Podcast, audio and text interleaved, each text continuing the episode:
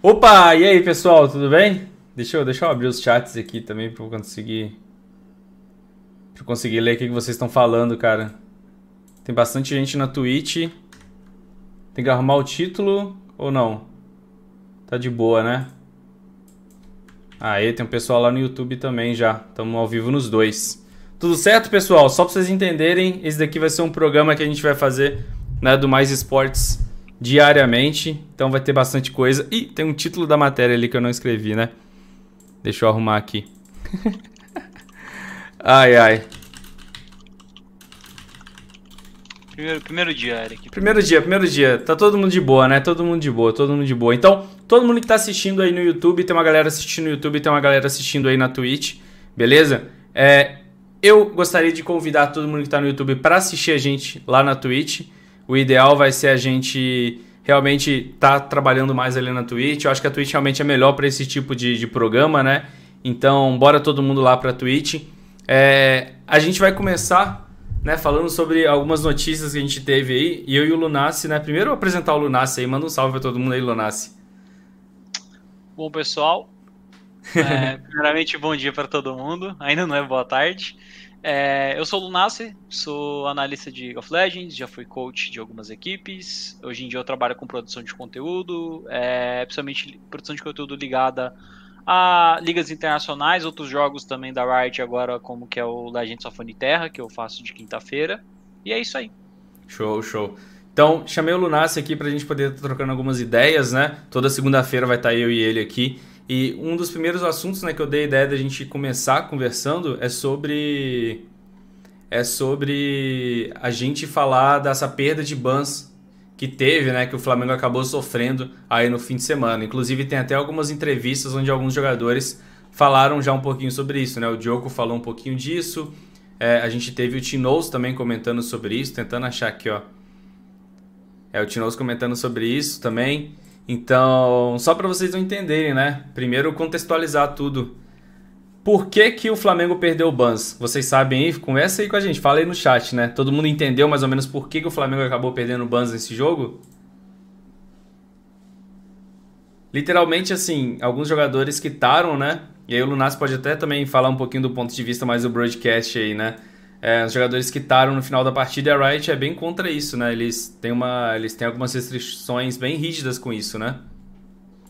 Exatamente. É, pelo ponto de vista técnico, pelo que o Maca falou, parece que quando você dá o. você quita antes da partida terminar de fato, você não espera o Nexus explodir, aparecer a mensagem de vitória ou derrota e dar o, o continuar pode ser que não salve as suas informações. E se não salvar as suas informações, isso compromete o match history. Se compromete o match history, automaticamente você compromete a análise que é feita depois do jogo, que a gente sabe que está sendo feita com o match history no CBLOL atualmente, e também a questão de você alimentar os dados do match history em cima de uma planilha para você conseguir traçar comparativos de win rate, é, pick ban e etc. Entendeu? Então você precisa de fato ter essas informações salvas. Esse é, é o ponto de vista técnico.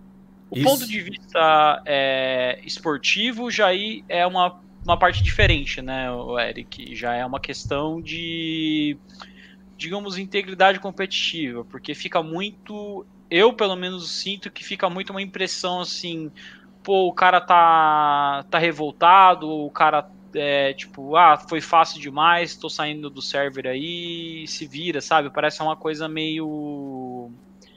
É, não fica com uma, uma pegada muito profissional, sabe? Sim, sim. O pessoal até falou, tem muita gente que estava comparando isso com cartão vermelho, eu acho que já, já é um pouco exagero, mas algumas uhum. pessoas comparando como se fosse um jogador, o seu time tá ganhando de 3 a 0 e aí aos 45 minutos o juiz dá mais 2 minutos de acréscimo, você sabe que vocês não vão tomar 3 gols em 2 minutos, você já meio que sai de campo, você já começa a comemorar ali com a galera, né? Sei lá, é algo meio que assim, é tipo alguma compara comparação, mas eu acho até, sabe o que? A gente tem que evitar de ficar tentando comparar tudo com futebol, né, cara? É, LOL é LOL, futebol é futebol, sabe? Então... Eu sou bem, eu sou bem nessa veia também, Eric. Eu acho que uma coisa é uma coisa e outra coisa é outra coisa. Inclusive, é, isso dá para desmembrar em outros papos mais para frente que que eu acho que a gente tem que ter uma separação maior de esporte eletrônico com esporte tradicional de fato. Acho que uma coisa é uma coisa, outra coisa é outra coisa. Sim, com certeza. E aí, assim, é, eu acho, achei legal, né, essa questão que o Range, que o que o, que o Lunassi falou, que o Maka, né, que é um Rioter, explicou, eu não sabia também. Eu achava que a Riot fazia essa punição apenas apenas por causa do, da, da, da questão esportiva, né? Porque pode ficar feio realmente um, um, jogador tá quitando ali, etc. Pode ter patrocinador do campeonato que não gosta disso. Então existe uma série de fatores aí.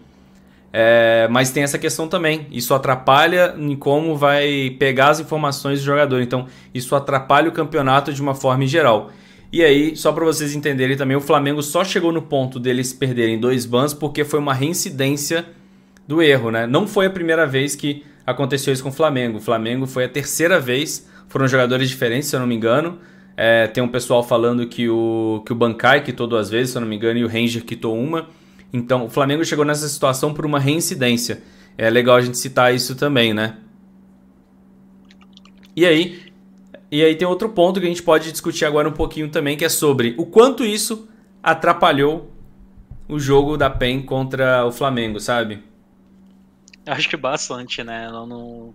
Quando a gente. É só. Vamos fazer um paralelo com o passado. Adoro fazer paralelo com o passado, Eric. É, no passado a gente já teve situações, acho que a galera que acompanha mais tempo vai lembrar, de metas que a gente tinha um algum campeão, até dois campeões que eram extremamente fortes e assim, você podia dar blind neles, fazer o first pick neles que a chance de você ganhar o jogo era muito alta. Então, poxa, é, Mundial de 2015 a gente teve isso muito com o Mordekaiser e o Gangplank, Darius também, né, que eram campeões problemáticos.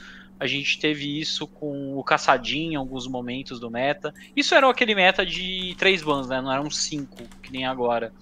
Mas o impacto é basicamente o mesmo, né? Você acaba não conseguindo tirar coisas que você deveria tirar. Então você acaba ficando numa certa desvantagem já é, antes de começar o jogo. Agora, eu não consigo assim traçar um paralelo com o esporte, talvez, de como seria essa, essa desvantagem.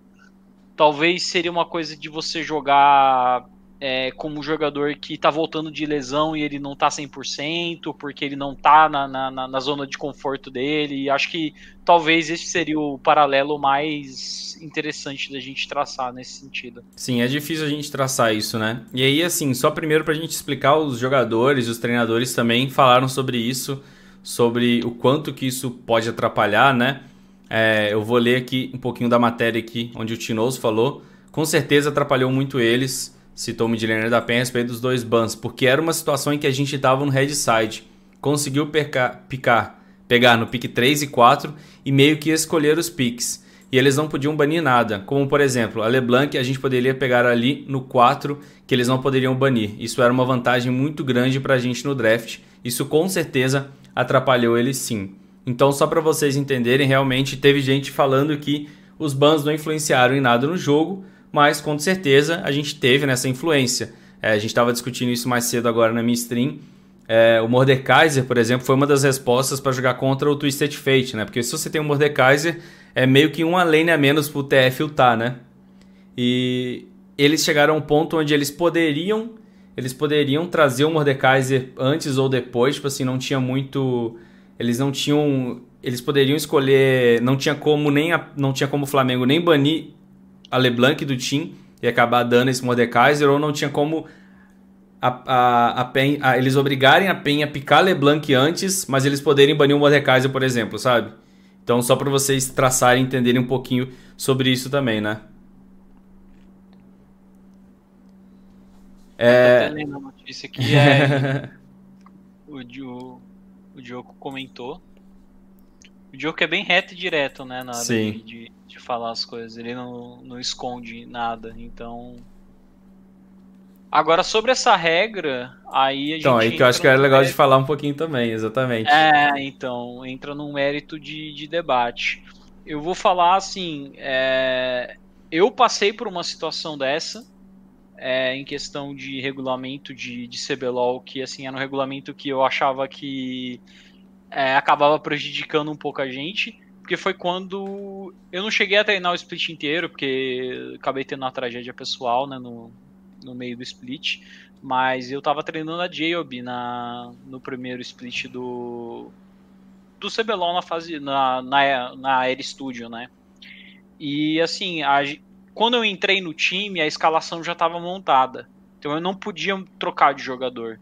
Os jogadores não foi eu que escolhi. Eu, eu só entrei lá para treinar os caras de fato. Uhum.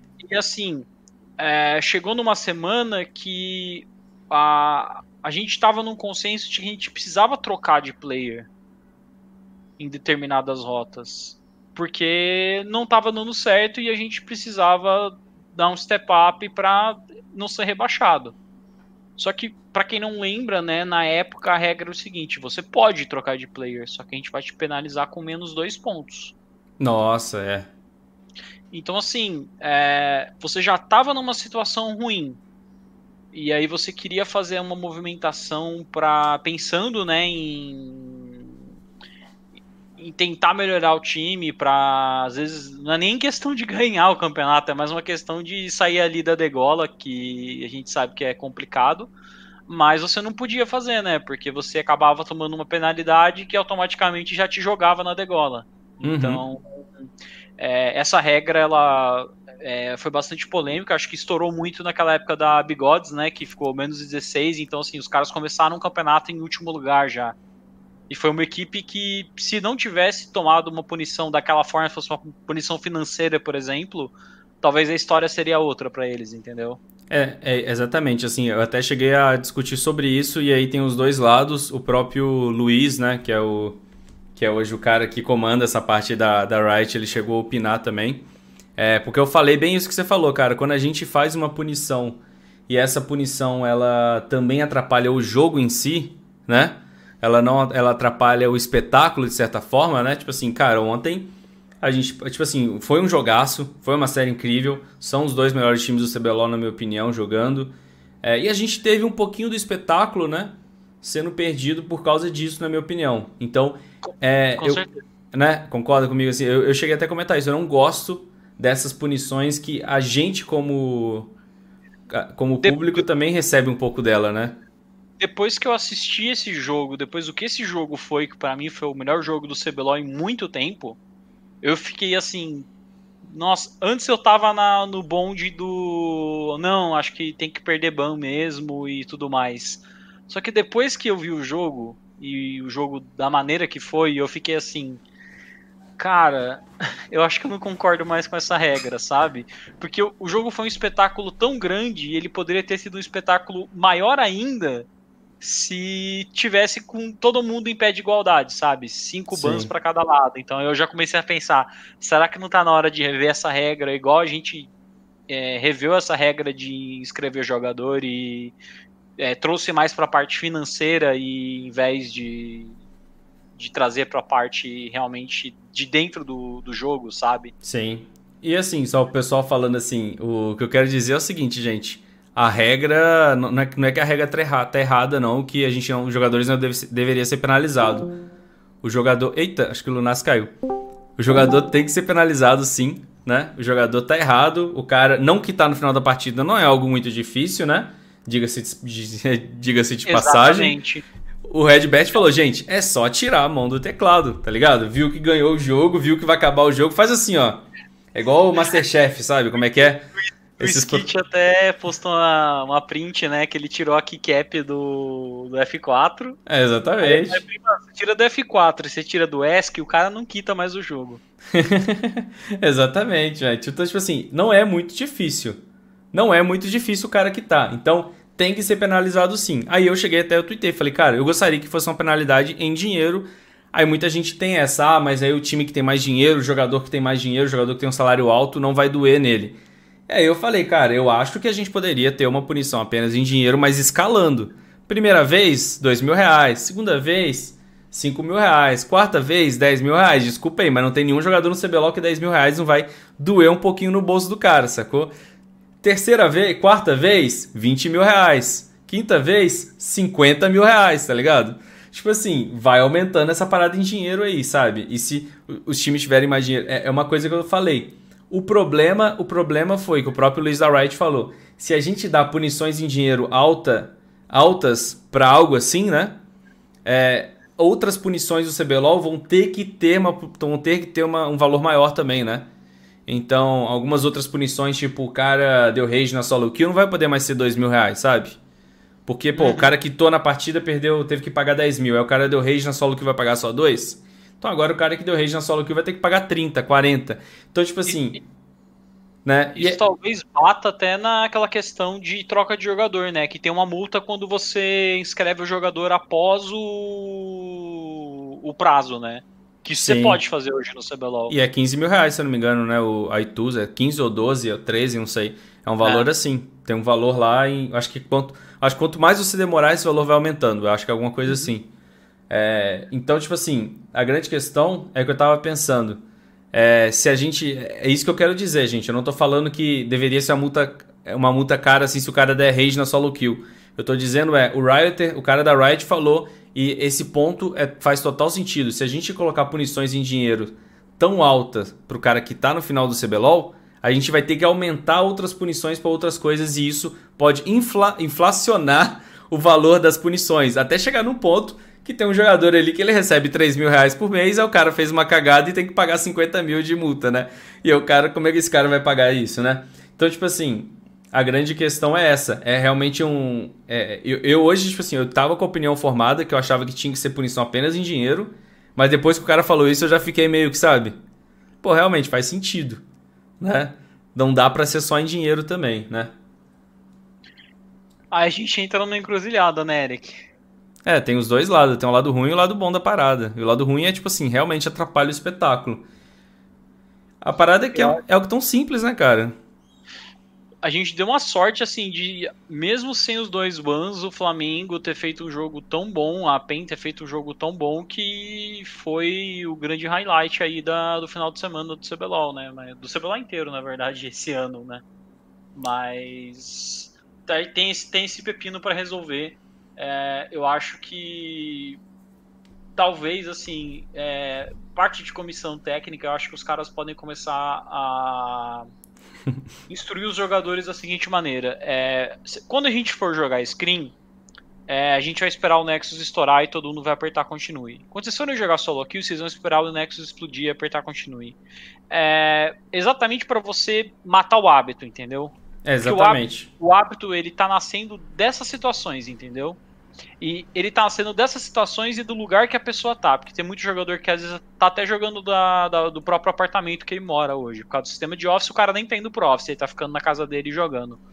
Mas isso tá nascendo muito da, da solo kill. Eu não sei quando começou, porque antigamente o pessoal não fazia isso. Não sei se você lembra de é, Eric. Se pensar lá, tipo, 2013, 2014, uhum. 2015, eu não lembro do pessoal, tipo, saindo da partida antes dela. Também não lembro, não. Fato. Eu acho que começou faz não faz muito tempo. Eu acho que o pessoal percebeu, né? Pô, é muito mais rápido. Você é, viu que o Nexus está explodindo, sair da partida e vai carregar a tela de, de final de jogo normalmente. É, tem mas... gente.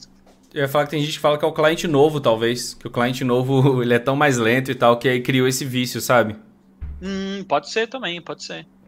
Né? É, a, a Riot até postou, né, que eles estão trabalhando em mexer no client essa semana. É o client que é uma, uma, uma guerra de 100 anos, né, da uhum. Riot aí, que desde que eu me conheço por jogador de League of Legends, a Riot está tentando tenta sempre arrumar alguma coisa do client. Nunca teve um momento que o client estava perfeito. Exatamente. Então, fica esse problema também, né? Mas eu acho que para é algo assim, bem simples, né, momento... né, cara? Pô, é só não é... quitar, velho. Teve gente falando, ah, eu vi, eu vi um tweet, gente, saca só, eu vi um tweet chegando no ponto que o cara falou que. É, ah, é porque se o jogador quitar assim em todos os jogos do dia, ele consegue jogar uma partida a mais no final do dia por causa disso. Gente, pelo amor de Deus, mano, desculpa aí, mas você ganha ali uns 5 segundos, 10 segundos, né? Se o cara joga 20 jogos no dia, que é coisa pra caramba, ele vai ganhar quanto? Ele vai ganhar 3 minutos, sabe? Pelo amor de Deus. Não tem, exatamente. É só o cara não quitar. Tira a mão do teclado, velho. É um vício, é um vício burro, né? De, de se ter, sacou? assim, enquanto a gente não. Enquanto a Riot, os times e tudo mais, as partes envolvidas não resolvem a melhor maneira de você é, punir nesse caso, eu acho que a, a, estratégia é exatamente essa, Eric, é você trazer mais pro, ó, gente, não vamos não vamos quitar ali na, no final da screen se o Nexus explodir, não vamos fazer isso na solo kill, porque isso é hábito, cara, a, a, os caras não estão fazendo propositalmente assim, os caras não estão na, na maldade quitando. Isso eu tenho certeza absoluta que eles não estão fazendo. Sim. Mas isso é, um, isso é um reflexo. Se você fica cinco, se você fica cinco dias da semana é, dando ESC, é, clicando no Exit Game ou dando um Alt F4 na hora que a partida acaba, quando você chega no, no jogo competitivo, pode estar tá num ambiente totalmente diferente. O reflexo vem e você faz a mesma coisa, entendeu? É, então, é, exatamente é, muda esse hábito, sabe? É, eu até brinquei, pô, fica um cara ali atrás, tipo, de olho, assim, ó, cara, não, não, não quita, espera o Nexus explodir, espera o Nexus explodir. Porque, assim, foi meio que uma bomba que explodiu na cara do Flamengo e que pode explodir na cara de muitos outros times do CBLOL. E às vezes, assim, você perder um jogo é a diferença de você ir para um playoff ou você ficar de fora de um. Exatamente. É, mas eu acho que é isso, né? A gente já pode ir para os próximos quadros aqui do programa, mas só para o pessoal entender. Cara, é, é, bem isso mesmo. Eu queria trazer essa discussão aqui, a gente bater um papo sobre isso, mostrar os lados. É, de, gerou uma certa polêmica, né? É, tem jogador que acha que a regra é boba, mas tem o lado da Riot também. Então eu queria trazer um pouquinho um pouquinho disso tudo. É, teve um cara comentando aqui, teve um jogo que o BRTT quitou e não deu ban. Eu não lembro se o BRTT quitou, mas é, o Flamengo chegou nesse ponto pela reincidência, não foi a primeira vez, foi a terceira durante o campeonato, beleza? Mas é meio que isso, pessoal. Todo mundo que tá no chat vai, vai escrevendo aí, a gente tá lendo as opiniões também. Vai falando aí opiniões de vocês. Todo mundo pode, pode falar, você falar?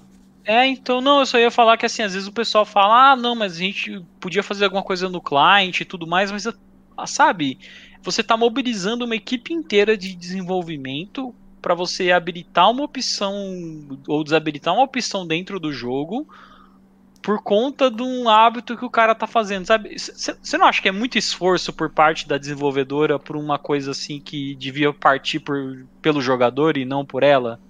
É, tira a mão do teclado, gente. É o que ele, é... falou. Velho, fica lá, cria o hábito. Cria o hábito de não deixar ninguém quitar. O cara quitou na stream, na screen, você reclama com ele, sacou? Pô, você pra, quitou no final desse jogo, cara para mim, na, no mérito, assim, a gente. Eu, eu não acho que existe discussão se você deva é, quitar ou não. Eu acho que você não deve quitar. E isso para mim é, é, fatual, assim, não, não tem discussão. A discussão que eu tenho é se acontecer, como que a gente vai penalizar isso. Acho que isso realmente é discutível. Exatamente. Mas essa parte de se o cara deve quitar ou não, isso aí para mim não tem nenhum tipo de discussão. Ele não deve quitar 100% e ponto. Exatamente, exatamente. E é o que a gente falou, realmente. O problema são, porque a gente já viu, citou o caso da Bigodes menos 16, alguns problemas onde a punição acaba atrapalhando muito o espetáculo, né? Mas acho que é isso, né, pessoal? Só para vocês entenderem, galera, esse daqui é o novo programa aqui do Mais Esportes. Tem bastante gente assistindo a gente no YouTube também e bastante gente na Twitch. Esse programa vai estar ao vivo todo dia às 11 da manhã, né? Então teremos vários quadros diferentes. É, esse programa, esse programa aqui não seria possível se não fosse a Rival, beleza? Que é patrocinadora do Mais Esportes. Então todo mundo que quiser, né? Eu vou soltar o link aqui. Deixa eu criar o link, deixa eu jogar o link aqui no, no na Twitch do Mais Esportes. Todo mundo que quiser apostar nos jogos do CBLOL é só colar lá na Rival. Deixa eu pegar o link aqui rapidinho para vocês. E vocês também que estão aí no YouTube, tem um linkzinho para um sorteio de RP que a gente está fazendo com eles, beleza? Vou mandar o link do sorteio aqui na Twitch também, né? Pra ficar justo aí pra todo mundo. E eu convido todo mundo que tá assistindo a gente no YouTube colar lá no nosso canal da Twitch. Deixar o follow lá, beleza? Tudo isso que a gente tá fazendo vai virar vídeo sim. É, vai ficar o VOD aqui no YouTube de tudo isso daqui. Não sei como é que vai ser, beleza? Mas quem quiser ó, participar do sorteio, tô deixando o link aí já.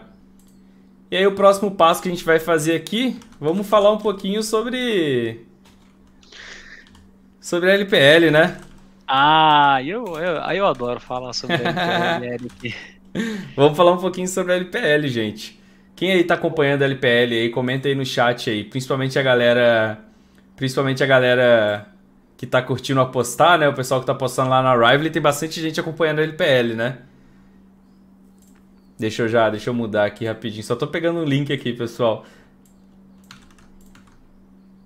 Vamos falar, vamos, vamos, vamos pro próximo passo agora do programa que é para falar sobre a LPL, né? Deixa eu mudar aqui. Opa, aí sim, ó, a produção que tá, tá legal.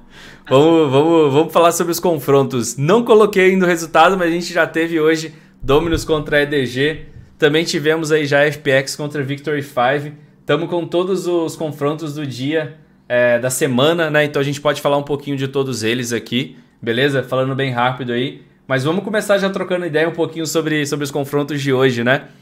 A Dominus, pessoal, meteu um 2 a 0 na EDG, cara a Dominus, que era um time que no split passado todo mundo estava cotando a Dominus para ser até um, uma equipe que se classificaria para playoff.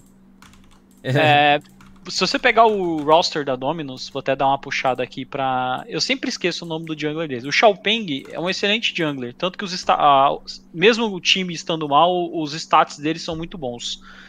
E esse time, no split passado, ele tinha o Xie no mid e ele tinha na bot lane o Gala e ele tinha o Mark. Então, assim, era uma equipe que tinha um jungler muito bom, tinha um mid laner bom e tinha uma bot lane legal. Então, assim, eles estavam no final do campeonato já perigando chegar ali naquela área de, de oitavo colocado. Eles só não chegaram porque, de fato, tiveram um começo de campeonato um pouco conturbado. O que aconteceu com a Dominus foi o seguinte: a LGD meio que deu um buyout neles ali, levou o Xie embora, levou o Mark embora, o Gala foi para outra organização também, agora que me foge o nome.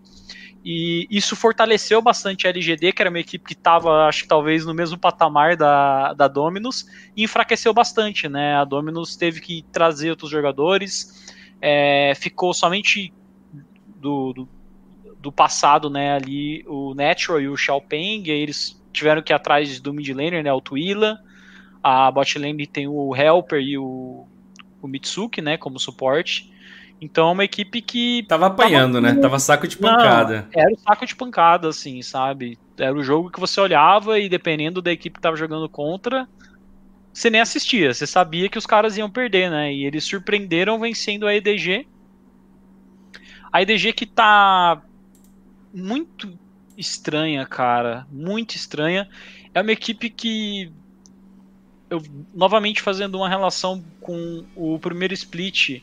É, eles chegaram nos playoffs, né? Eles ganharam da, da WE, se não me engano. E depois tomaram 3-0, mas era uma equipe que parecia que tinha muito potencial, né? O Hope e o Meiko estão fazendo uma bot lane muito boa. Você tem o próprio Scout, né? Que já é um jogador até bastante é, instaurado. O Scout, exatamente. Liga, o Scout né? já tá na, na, liga há muito tempo, né? Ele era o reserva do Faker, já não é reserva do Faker há muito tempo, né? Ele é o Scout da é, LPL já. Há uns 10 anos, acho que ele era reserva do Faker, né? é. né? faz muito tempo. É porque ele foi o é... primeiro reserva do Faker, eu acho, né? Sim.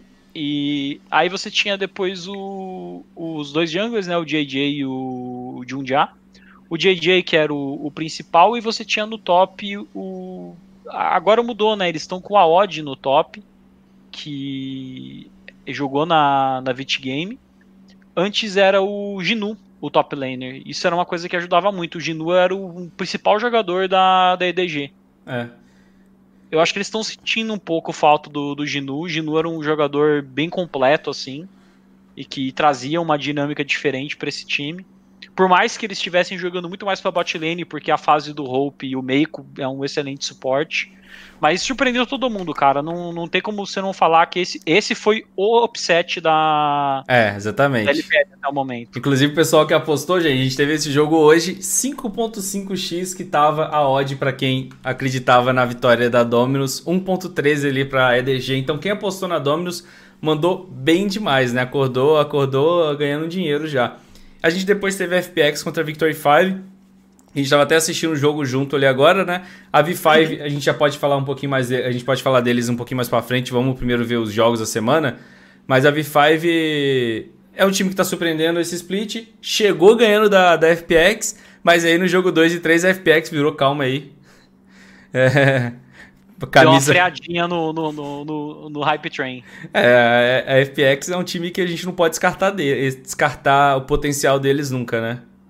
Acho que não, e a FPX, assim, eles se comprometeram com uma causa, né? Acho que isso que é o, o mais importante da, da FPX. É, split passado, a FPX era um time que, quando jogava com Khan, era 8 e quando jogava com Gingun era 80. Só que acho que assim, eles pensando talvez até que o, o próprio Gingun deu umas entrevistas que ele tá bem próximo de finalizar a carreira dele. Para quem não sabe, gente, vocês muita, muitas pessoas conheceram o Gingun no Mundial do ano passado. O Gingun já vem jogando competitivo e de alto nível. Que eu me lembro do Gingun, o primeiro time que eu vi ele foi na Zenix Storm, em 2014, na, na OGN. Então, assim, o Gingun já tem uma carreira bastante extensa, que a carreira dele nunca foi muito premiada ele nunca passou por times muito consagrados. Então, ele ficou escondidinho, escondidinho, escondidinho, e eventualmente ele acabou entrando na, na FPX e dando certo. Sim. E a FPX deu um commit muito grande no, no Khan, né? Eles foram lá, buscaram o Khan, que era um jogador que estava tendo uma performance excelente na, na SKT, que agora é Team One. E. É, ele tem um potencial eles... individual maior, né? É meio que por Com isso, né? certeza. né?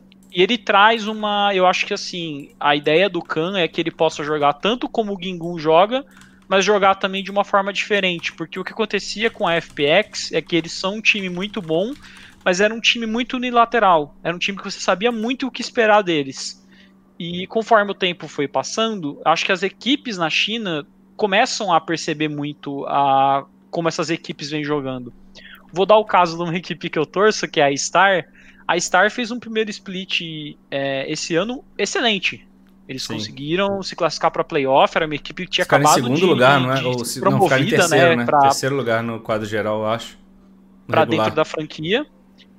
Só que era uma equipe que só jogava de um jeito. E assim, deu certo por muitas rodadas, até que chegou o momento que vários times começaram a é, achar uma, uma, maneira de jogar contra eles. Na LPL isso é muito rápido, sabe? As equipes elas descobrem muito rápido um jeito de jogar contra. Então, se você joga de uma maneira unilateral lá, você acaba sendo muito punido. E foi exatamente o que aconteceu com a com a Star e é uma coisa que estava acontecendo ia acontecer com a FPX bastante também. Legal. Então, eles, eles, precisam que o Khan seja esse cara flexível, que ele possa jogar o X-Side, mas que ele possa jogar também um Strong Side, que nunca foi um, jeito de jogar da FPX. E esse split eles deram esse commit, né? Eles falaram: não, o Gingun não vai jogar, a gente vai jogar com o Khan em todas as partidas. Cara, isso é, eu não tinha parado de pensar nisso, mas é legal. Tipo assim, eu lembro, trazendo outra informação, assim, eu lembro daquele Mundial que a, que a Jand, a não era Jand, né? Era Samsung na época ganhou. É, e eles caíram nas quartas de final contra a Longzhou da época, que era o time que tinha vencido na Coreia e tudo mais, né? Uhum. E aí teve entrevista de algum jogador, acho que foi do Ambition, falando que quando eles caíram contra a Longzhou, eles ficaram felizes porque era um time que, era um time que eles já conheciam. Então, tipo assim, eles preferiam jogar contra um time forte que eles já conheciam do que na época, né, contra um time que poderia ser mais fraco, mas que eles não sabiam o que esperar, né? Então, tem sempre bastante isso, né? Como os times jogam tanto entre si, são tantos jogos na semana, os times acabam se conhecendo muito e acabam entendendo o caminho das pedras para vencer o outro ali. Então é legal que você falou, né? FPX, se ela não mudasse o estilo de jogo dela, os times da LPL vão começar a cobrar isso, né? E, e aí cai naquilo, né? FPX, eu acho que eles estão numa situação confortável para se classificar para o Mundial. Mas esse split eu sinto que vai ser muito um split de adaptação, então a gente vai ver a FPX oscilando muito para talvez chegar no Mundial já com o Khan totalmente setado e ser uma equipe que possa disputar o título, entendeu? Porque acho Sim. que daquela maneira que eles jogaram no ano passado com os mesmos jogadores, não iria dar certo esse ano. É. Vamos falar um pouquinho sobre todos os confrontos dessa semana, a gente vai dando uns palpites aí, vendo o que a gente pode esperar. Amanhã a gente tem, tem uns jogos legais aí para quem gosta de apostar, né? A gente tem LNG, time do Nelson, contra a Bilibili, que tá bem mal. Tem uma odd até um pouquinho alta ali, 1.62, mas a LNG fez alguns jogos bons, né? Você acha que eles levam essa série aí também? O que, você acha? Se tivesse uma vinheta do arquivo X, eu pediria pra você tocar agora o Ericat pra LNG. Porque a LNG é o seguinte: dá um contexto desse time. Não era pra esse time estar tá fazendo o que tá fazendo. Exatamente, é. conversa, assim. É, eu até tava conversando com o, com o Cálice e é, eu entrei num consenso com ele, ó que pra eu entrar em consenso com o Cálice é difícil, mas eu entrei num consenso que esse time da LNG não, não tinha salvação, não. É, mas, mas assim, é, a LNG é engraçado, né? Que eles vencem gigantes só, né? Parece, é tipo. Ele é tipo aquele, é, é aquele lutador que quanto melhor o cara que ele tá. É tipo Goku, né? Quanto melhor o, o cara que ele vai enfrentar, melhor ele fica naquela luta, né? Sabe o que eu. A... Só que depois ele volta ruim, diferente do Goku, o Goku melhora. A LNG não. Ela depois ela vai lá e perde pra. Perde pra Domino, sei lá, né? A, a mágica, a, a parada de falar da mágica da LNG é que a LNG é um time que tá rachado. Tá rachado por causa do seguinte. Para quem não sabe, o grande jogador da LNG é o Flandre, que é o top laner. Sim, Só que sim. o Flandre não está jogando. Por que, que o Flandre não está jogando? Porque ele tá numa briga contratual. Ele não queria ficar no time e o time falou: não, você vai ficar. Aí o Flandre falou: beleza, mas eu não, não vou jogar. e aí o Shenlong, 17, entrou no lugar dele. E o Shenlong tá sendo um top laner muito bom, por sim, sinal. Sim. Você tem o XX, que foi um cara que é, originalmente, né, ano passado tava na top. Era um jungler, é um jungler bem limitado, na minha opinião. Acho que daria um, uma nota 6 para ele ali, sendo bem honesto. Tem o Maple, né, que a gente já conhece Sim, bastante sim. por conta da- de toda a carreira na, na LMS. E depois tem a bot lane, né, que é uma bot lane do Light e do Duan. O Light que tá jogando bem, é. O, que eu, o, que eu, o grande medo que eu tenho com a LNG é que o Light, ele é um jogador novo, ele é um jogador bom, é novo e é bom, só que ele tem o problema que ele dá umas osciladas. Emocionada, Então- dá uma emocionada. É, então assim, tem que ver. É. Aí, Mas contra a Bilibili, é, é, eles são favoritos aí pra esse confronto, né? Que a Bilibili também tá, tá, tá bem mal. a Bilibili, acho que, assim, deles terem perdido o Meteor naquela fase dele do final do ano passado, acho que foi o grande baque, assim. É, sem o Kuro Porque- também, a gente tava falando disso, né? Um time que tá bem fraco agora, né? Eu vou dizer que se com o Fofo, mas com o Meteor jogando do jeito que ele tava jogando no ano passado, que ele era assim, acho que talvez atrás do Tian, o melhor jungler da LPL, eu acho que esse era um time que estaria brigando por posição alta, mas com o best de jungler tá complicado. é complicado. É, mas assim, tem um favoritismo bem alto aí pra LNG dessa série, mas eu diria, pessoal que gosta de apostar aí, ó, talvez um overmaps, né? Talvez chegue no terceiro jogo aí, porque vai ser briga de foice. É, depois tem a RNG e o Elite, é um confronto bem legal também. A RNG que veio fazendo um split muito bom, mas também tá bem instável, né? Tem jogos da RNG que eu assisti e falei, cara, esse time pode ganhar LPL. E tem outro jogo que eu penso, mano, esse time não vai pro Mundial. Eu, eu comecei o split achando que a RNG ia ser o time pra enfrentar a top. E Sim. cada semana que passa eu já acho que assim, eles vão pro playoff, mas eles perdem na primeira rodada de playoff. É, tá, tá com carinha disso, né? Tipo a Star no Tá com split cara- passado, né? Carinha de fiasco, e aí você tem do outro lado a World Elite. A World Elite é um timaço. Se o Teacherman, né, que a gente. É o do Imbi lane aqui. Que é o do Imbrido Platina, que a gente carinhosamente apelidou ele de professora, se ele jogar de com os campeões dele. Então essa, essa é uma partida que eu falo é muito complicada de apostar. É, Eric, como estão as odds? Tá, 1.73 na RNG e 2 pra hoje Elite. Então tá bem próximo mesmo. São jogos, são times de nível parelho, assim, né? Eu diria, né? São dois times que estão ali de meio de tabela, é, tentando chegar no topo da tabela, né? Porque a LPL tem muito isso. A gente, o pessoal tá acostumado com o CBLOL. Inclusive, a gente vai falar bastante de CBLOL aqui no programa ainda. Vai ter um maestro chegando aí, tá? O pessoal que quer falar de CBLOL, tem, tem uma galera mandando mensagem de bivoy até agora aí no chat. A gente já vai falar de CBLOL, calma aí. A gente vai falar. Mas É, assim, é- as- a, o que eu ia falar que a LPL é- são tantos times, tantos times, que depois da metade do campeonato fica bonitinho. Os times são topo da tabela, meio de tabela e a parte de baixo da tabela. Você enxerga isso rapidinho, né? Agora você não consegue enxergar muito isso. Olha, eu vou falar pra você que a World Elite pra mim tá muito manjada, muito manjada. Eu acho que o jeitinho deles de jogar funciona contra algumas equipes que estão ali abaixo deles na tabela. Só que eu Uhum. acho que quando eles pegam times do mesmo nível, de nível mais alto, a galera já entendeu que meu, o professor é platina. É, é só você banir as coisas que ele joga bem e, e acaba, sabe? É. Esse, é um esse é um jogo, assim, eu aposto daqui da minha opinião. Pode falar, pode falar. Eu acho que da RNG. É, eu também acho também. Eu acho que a RNG é um time muito mais sólido. Por, por eles não porque assim, você tá falando de uma World Elite que depende de uma variável, depende de você ter uma, uma MD3. Um galho também, depende dos campeões certos, é. Dois jogos que o Teacher consiga estar tá com um campeão que ele saiba jogar. Enquanto na RNG eu acho que não tem uma. Eles não estão muito bem, mas não tem uma variante tão pesada assim, entendeu? É, concordo. É, vamos, vamos dar uma aceleradinha pra gente conseguir ver todos os jogos, porque é jogo demais, gente. São 28 é, séries que tem na, tem uns joguinhos ali que estão mais fáceis de, de, da gente falar, é. Eric. Tem o Invictus Game contra a Dominus ali. A Dominus fez Loiro. a surpresinha hoje, mas o Ning Loiro tá engolindo o jogo, né? Ning Loiro, o melhor jungler do mundo. Pode é, passar pra próxima. Pode passar pra próxima. Sunny contra LGD. A Sunny é um time que eu tô vendo eles depender muito de um bardo no Sword Art, algumas coisas assim. E a LGD é um time que tá muito bem, né? Acho que o Sword Art é muito bom, top 3 talvez suportes da, da LPL, mas SLGD eles não, não passam não. É. A LGD para mim só tá atrás da, da top mesmo.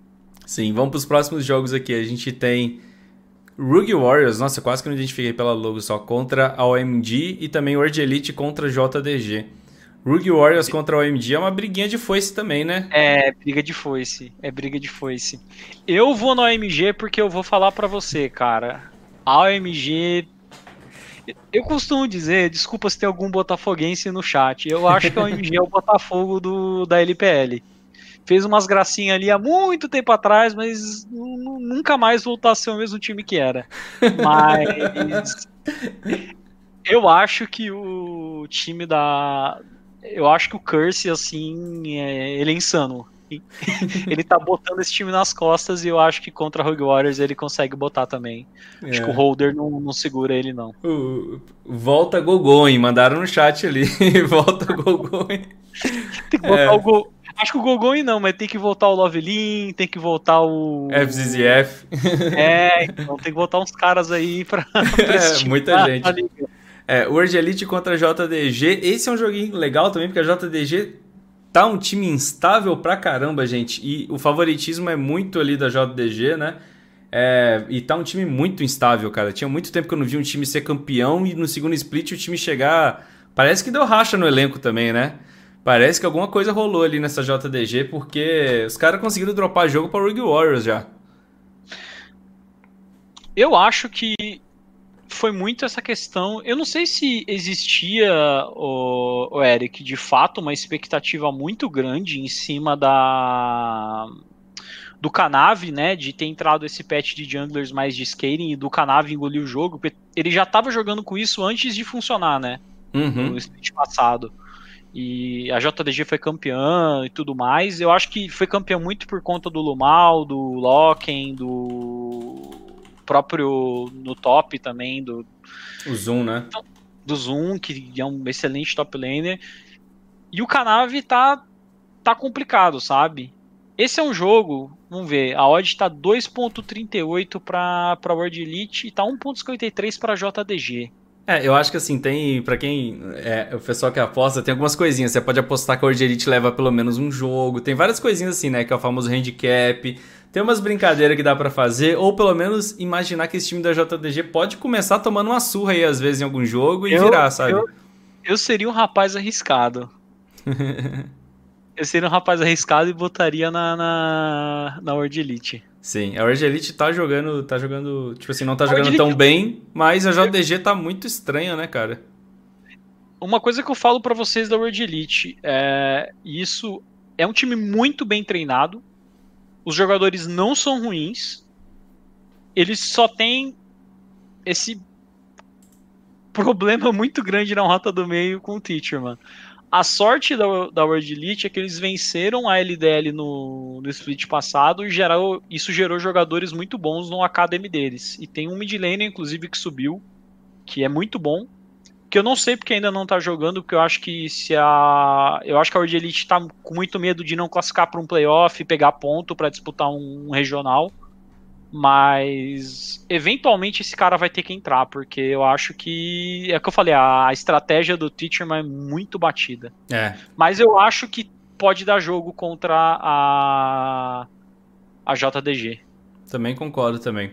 É, depois a gente tem ali TES contra a LNG e Vit Game contra a Star, né? A TES contra a LNG a gente não precisa falar muito, né? É, a Top Sports, que inclusive esse é o primeiro jogo deles aí na semana. É o melhor time do mundo hoje, talvez. Os caras estão voando, voando, voando. É, eu tava até comentando com o Golf nas streams que a TES parece que é o time que tá naquela lua de mel ainda, sabe? Tipo assim, tá todo mundo jogando bem, tá todo mundo voando os caras estão literalmente naquela lua de mel que tudo dá certo, sabe? Tipo assim, tudo que eles Sim. tentam dar certo. Todas isso que o shot pega é, é, uma coisa bizarra. O Jack Love pode virar e meter, ah, vou jogar, vou, vou jogar de Draven, sabe? Tipo assim, vai dar certo. O Jack Love pode querer jogar com o que ele quiser que vai dar certo. Tá? Então o time tá na lua de mel bizarra, sabe? E a LNG, assim, por mais que a gente até mencionou, né? Deu uma surpreendida, mas contra a TES, cara, é o confronto, né? O XX enfrentando a ex-equipe dele e o XX vai, sair muito triste desse confronto. É, o Caça vai engolir ele aí. Tem, é. tem a Vit Game contra Star, que aí é o. Ah, aí é o clubismo meu, né? É, Star Mas... contra o Meninos do Coma. A Vit ganhou esse confronto no split passado. É... Ó, foi um dos poucas esse... derrotas da Star, então, no regular, né? No... Foi. E essa derrota em específico da, da Star para Vit foi onde deu para perceber que as equipes estavam começando a, a descobrir o jeito de jogar da Star. Eu ainda acho que a Star é mais time. Individualmente, principalmente, assim, né? Individualmente, eu acho que o Xiaobai cresceu muito. Eu criticava ele pra caramba, mas ele cresceu bastante. Eu acho que o Wei é um jungler muito, muito bom. É, na rota do meio, eles tiveram, né? A teve a, a, troca, né? Porque o Crying foi pra RNG, aí eles pegaram o Fenfen da, da LNG. O Fenfen, tá, na minha opinião, tá jogando bem. Eu acho que porque eles esperam, pro jeito de jogar da Star, que é uma equipe que basicamente podia chamar River Fighting Gaming, porque os caras só lutam no Rio. e, e a VIT, que é o time mais coreano da, da LPL, né, gente? Os caras literalmente parece que. Eu sinto que a, a SKT tinha. O Coma realmente ele era muito. O estilo Autoritário? Desse... É, não, não ser autoritário, mas ele realmente tem o estilão dele, né, cara? E a galera segue, né? Eu fui, a gente foi assistir o último jogo da VIT ontem, foi dois jogos paradíssimos, extremamente Coreia, cena tanquente fazendo swap, tentando pegar pequenas vantagens, evitando é, lutas, etc. Eu acho que é o único time da, da LPL que joga de, de cena, cara. É, é, é o único. Eu não, lembro, eu não lembro de outro time jogando de cena. Eu acho que a Star leva, principalmente porque eu acho que a Star tem uma capacidade de forçar jogadas muito boas por conta do, do Chelsea. Sim, sim. Do suporte deles. Ele é bem eu playmaker, que... né? É, e eu acho que assim, o Chelsea ele tem uma pool que você não consegue é, tirar ele totalmente da zona de conforto. E com um campeãozinho de iniciação ali, eles já conseguem jogar da maneira que eles gostam de jogar, que é forçando em cima de um time passivo. Então, assim, é, seria que a Star errasse demais para que a VIT eventualmente chegasse num ponto de jogo que eles gostam, que é um ponto de jogo mais longo, né? Um estilo mais coreano, para uhum. de fato vencer. Sim. E agora vamos para os últimos confrontos do dia ali, ó. Tem Rugy Warriors contra EDG, Invictus Game contra Invictus Game contra JDG. É, eu acho que tem um time que é um jogo que a DG realmente não pode perder de novo é contra essa Rug Warriors, né? Já droparam um jogo para Domino, se dropar para para Rug, acabou que o time. Que perigo, hein, Eric? É, o time pode ir bago abaixo mesmo, né? Tipo assim, cair no buraco direto nessa semana, né? Depois de perder para Dominus, eu não confiaria na EDG mais pra nada, cara. É. é, eu tô meio que nessa também. E IG contra JDG pode ser um jogão também, né? Que é a. Jogão. É o Ning loiro, é o Rookie tentando fazer a magia dele ali, tentando carregar quando for preciso, e a JDG tentando se recuperar, tentando virar a JDG do primeiro split. O que me preocupa nesse jogo por parte da IG, eu acho que o Ning tá numa fase muito superior à do Canave. Eu nunca imaginei que ia falar bizarro, isso bizarro. no ano de 2020. É, mas eu acho que, assim, eu não tô gostando tanto da fase do Deixai. Eu acho que tem jogos muito bons do Deixai, mas tem uns, teve uns jogos esse split do Deixai que foram bem tristes, assim. Vários, né? Não foram é. alguns, não. O Deixai realmente tá estranho, né, cara? Fal falando um pouquinho né, disso. É, e o Zoom. Pode falar. Pode... Não, não, foi mal. Eu ia falar, o Deixai. Gente, pra gente, quem tá acompanhando, velho, o Deixai. Ele tá morrendo, se bobear, uma média de sete vezes por jogo, sem exagerar. Ele tá com uma média de morte bem alta, assim. O cara ele tá morrendo muito. O que aconteceu. O, o, é, só para traçar um, um, paralelo, Eric, se você pegar, é, o Deixai sempre foi um top laner com histórico de, de quantidade de mortes muito alta. Ele sempre forçou muito. Eu costumo falar que ele tem um pouco daquela veia que o Darien tinha na, na Moscow Fire, sabe? Sim, sim, Sair sim. entrando na, nas T2 do, do time inimigo e puxando alguma coisa. A questão é que antes ele fazia isso e normalmente a IG já tinha uma resposta pronta no mapa. Então nunca uma morte do Deixai era em vão, entendeu? Sim, e mandou dois matar tem... ele a gente pegou o Drake, sei lá, e por aí vai, né? E mesmo ele morrendo, ele tava com uma vantagem de farm e de dominância na lane tão grande que não fazia diferença. Ele ainda estava na frente do top lane inimigo, então ele conseguia continuar splitando o cara e fazendo isso. E era um jeito que funcionava muito bem para IG. Só que isso não tá acontecendo mais. O deixar agora ele tá morrendo em situações que não era para ele morrer porque o time não tá com nada setado. Então Exatamente. você tem um confronto que você tem um jungler muito bom. Eu acho que o Zoom é muito mais top laner que o Deixai no momento. Só que ele não tem um jungler tão bom para dar suporte para ele.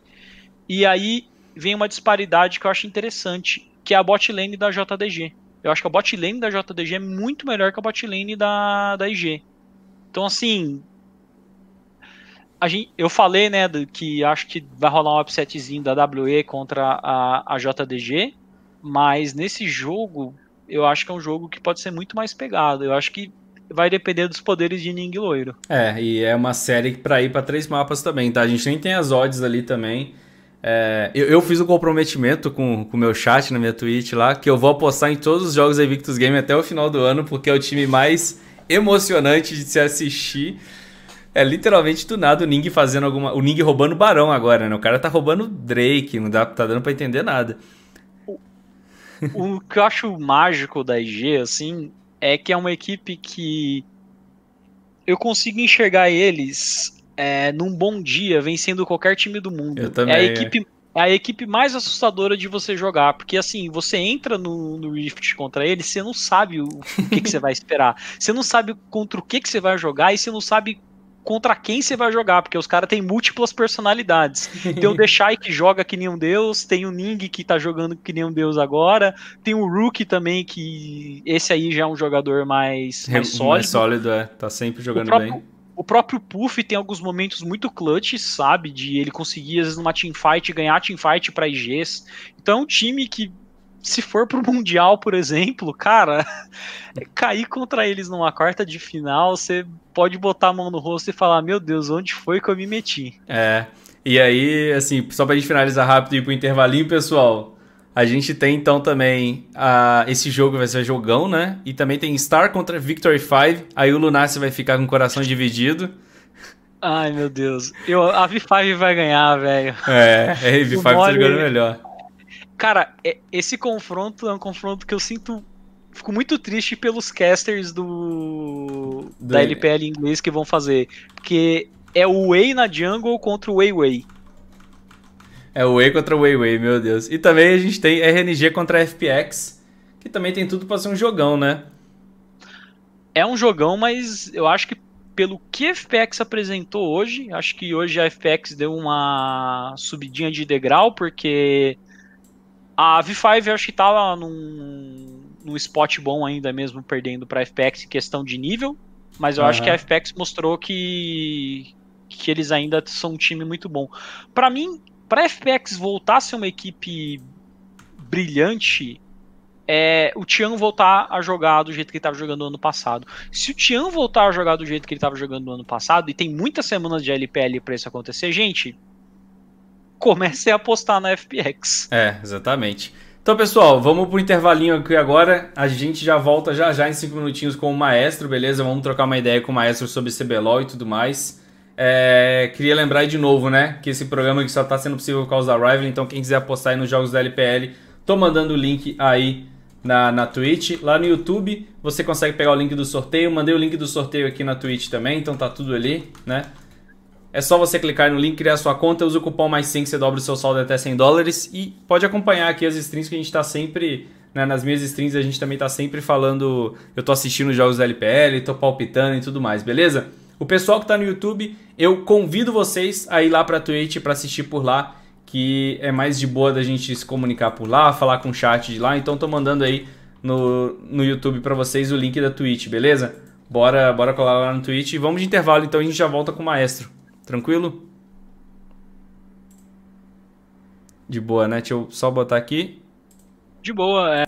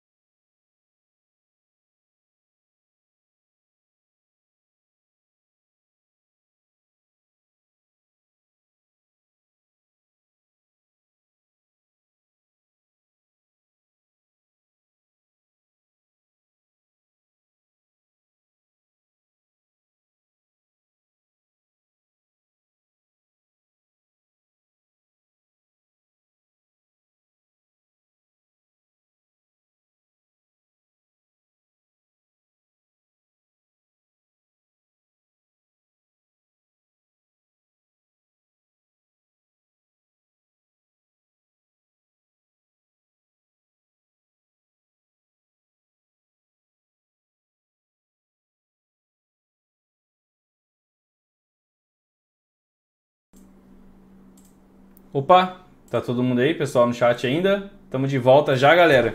Vamos bater um papo aqui agora com Lucas Pierre Maestro. Tudo certo, Pierre? Tudo certo, e aí? Tranquilo. Como é que tá? Tudo bem? De boa, né? É, então, a gente chamou aqui o Maestro pra gente. A, a, ideia desse programa aqui é toda segunda a gente ter um convidado, a gente trocar uma ideia. E aí, bateu ainda, né? Eu tinha dado a ideia de a gente chamar Maestro com, com o Lunassi, ainda bateu com esse fim de semana bom da NTZ, né? Uhum. Ah, graças a Deus.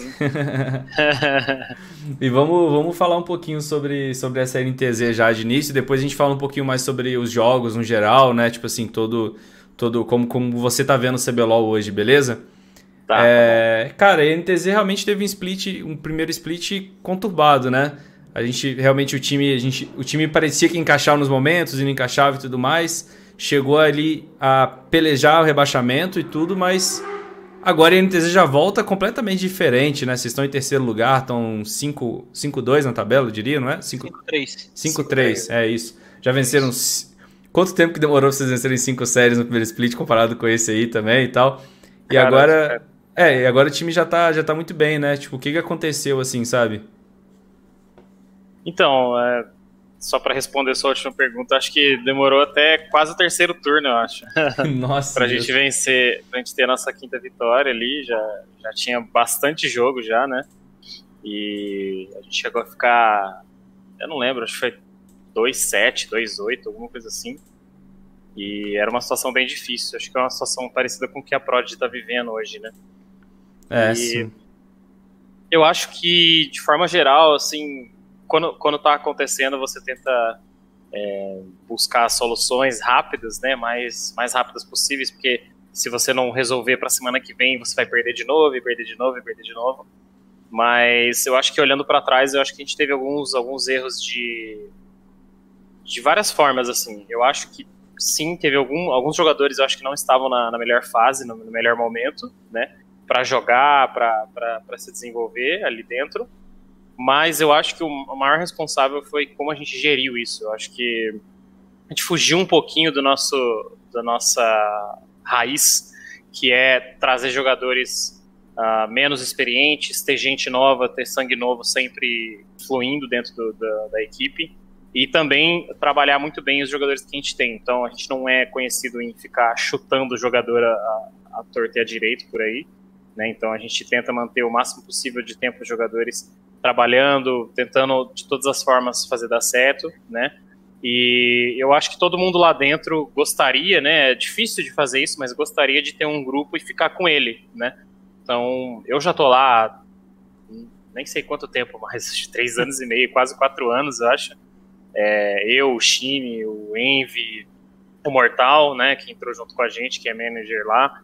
Então a gente já tá fazendo uma história legal lá dentro. E a gente queria que mais pessoas fossem assim lá dentro também mas nem, nem, sempre é possível, mas a gente tenta manter essa, essa filosofia. E eu acho que no primeiro split a gente tentou uh, absorver uma, uma, uma, filosofia que não era muito parecida com a nossa, eu acho, de trocar jogador o tempo todo, oh, você não performou hoje, então amanhã você não joga, sabe? Coisas desse tipo, para que a gente gerasse uma competição saudável e tal. Acabou não ficando tão saudável assim, e a gente tinha jogadores muito experientes em todas as posições, e aí acabou que a, a, expectativa de cada um era muito diferente e era difícil de, de, lidar com isso. Então o cara que jogava mal, ele tinha medo de sair, aí ele saía realmente, e aí ele era muito experiente, então ele não para ele não era tão confortável sentar num banco de reserva, ajudar o time, etc. Então eu acho que foi um pouco de cada coisa, assim, mas eu, eu, eu atribuo a nossa gestão não foi tão boa.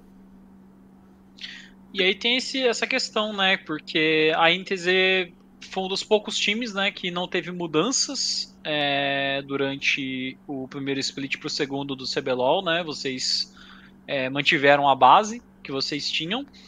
E como é que entra esse processo de você talvez é, não ter um reserva para aquele jogador e você ter que manter aquele jogador sempre num é, nível de jogo alto? Porque é complicado, né? Porque se você também pode chegar numa situação de você ter somente um cara jogando, sei lá, na lane X e ele não jogar bem, e aí você olhar para trás e falar: e agora, o que, que eu faço? É, inclusive, uh, Lacesse, foi uma das, uh, um dos grandes motivadores, né, da gente ter medo de ter uma pessoa só, né? É, isso desde o início, né? A gente brinca lá dentro que a gente não queria, a gente não quer ficar preso a tipo a, a um bom comportamento, alguma coisa assim do jogador, né? Então é sempre bom ter uma, uma pessoa a mais. E também tem casos igual o do House, por exemplo. Não acontece tanto ainda no nosso, no nosso meio, mas vai, eu acho que vai começar a acontecer mais. Que é o caso de uma lesão, né? Então a gente precisa de alguém para ter para estar no lugar dele. Então, esse foi um dos maiores motivadores. Agora, eu acho que existem outras formas de você manter o jogador uh, evoluindo e manter ele bem disciplinado e jogando bem, contribuindo. É, uma das formas, obviamente, é você ter uma pessoa à mesma altura dele, jogando próximo dele, treinando, dividindo o treino e tal. Mas é, eu não sei se a gente ainda, se a gente está ainda nessa nessa maturidade, vamos dizer assim, uhum. né? Para todo mundo, eu digo, eu, eu me incluo nisso, tá? Uhum. Porque eu não sei se todo mundo do cenário já é maduro para lidar com essa situação. Ó, você, se você não jogar bem, ó, tem um outro aqui para grudar no, sua, no seu cangote e tal. Por mais que tenha, você usar isso como um argumento é um pouco difícil, é pesado e tem uma, uma conotação bastante negativa. Eu sei que muita gente vai criticar, falar, ah, mas no futebol é assim, é a chance da vida do cara e tal. Mas a gente tem que entender que são esportes e perfis muito diferentes, né? É, no futebol, o cara tem treinador desde 4 anos de idade, né? 5 uhum. anos de uhum. idade. Ele vem sendo treinado desde pequenininho, pequenininho e tal, mesmo que ele não, não tenha muito dinheiro e tal. E para ele aquilo ali é tudo, é a vida, é a única oportunidade e tal. E, e, aqui a gente tem perfis muito diferentes, né? São jovens já que têm uma, uma qualidade de vida um pouco maior, que tem tempo e, e apoio para poder jogar mais tempo em casa, né? Tem uma estrutura familiar um pouco melhor. Então você tem que aos poucos ir moldando essa, esse perfil de, de fazer de tudo para ganhar esse tipo de coisa aos poucos, né? Muitos uhum. deles chegam aqui porque eles são melhores, simplesmente eles são melhores que os outros. Mas eles não têm esse perfil de competição, competidor, dá tudo de si, dá todo o sangue, etc. Então, é, não estou xingando ninguém ah, individualmente aqui, mas eu estou dizendo que esse, esse tipo de argumento na hora de usar um reserva, que é uma coisa que a gente não fazia, a gente tentou fazer e não deu certo. Uhum. É, é, engraçado, né? Que parece vocês tinham, vocês adicionaram mais jogadores. Que ano passado a NTZ chegou nas duas finais e quase venceu as duas finais, né? É, vocês adicionaram mais nomes, adicionaram nomes melhores ali pro, pro time e isso teve acabou tendo um impacto negativo, né? Pelo que ficou assim, pelo pra gente estava assistindo, né? Parecia que o time realmente não, não rodou tão bem. E até fazer essa pergunta agora, a gente já viu vários times sendo até campeões mundiais utilizando reservas, mas geralmente era um reserva, né? Não eram vários reservas, era, era uma coisa um pouco diferente. Acha que acha que realmente existe essa questão também? Tipo assim, não, talvez não funcione, né? Você utilizar cinco reservas e tá mudando o tempo todo. Isso é um negócio um pouco mais difícil mesmo de fazer funcionar?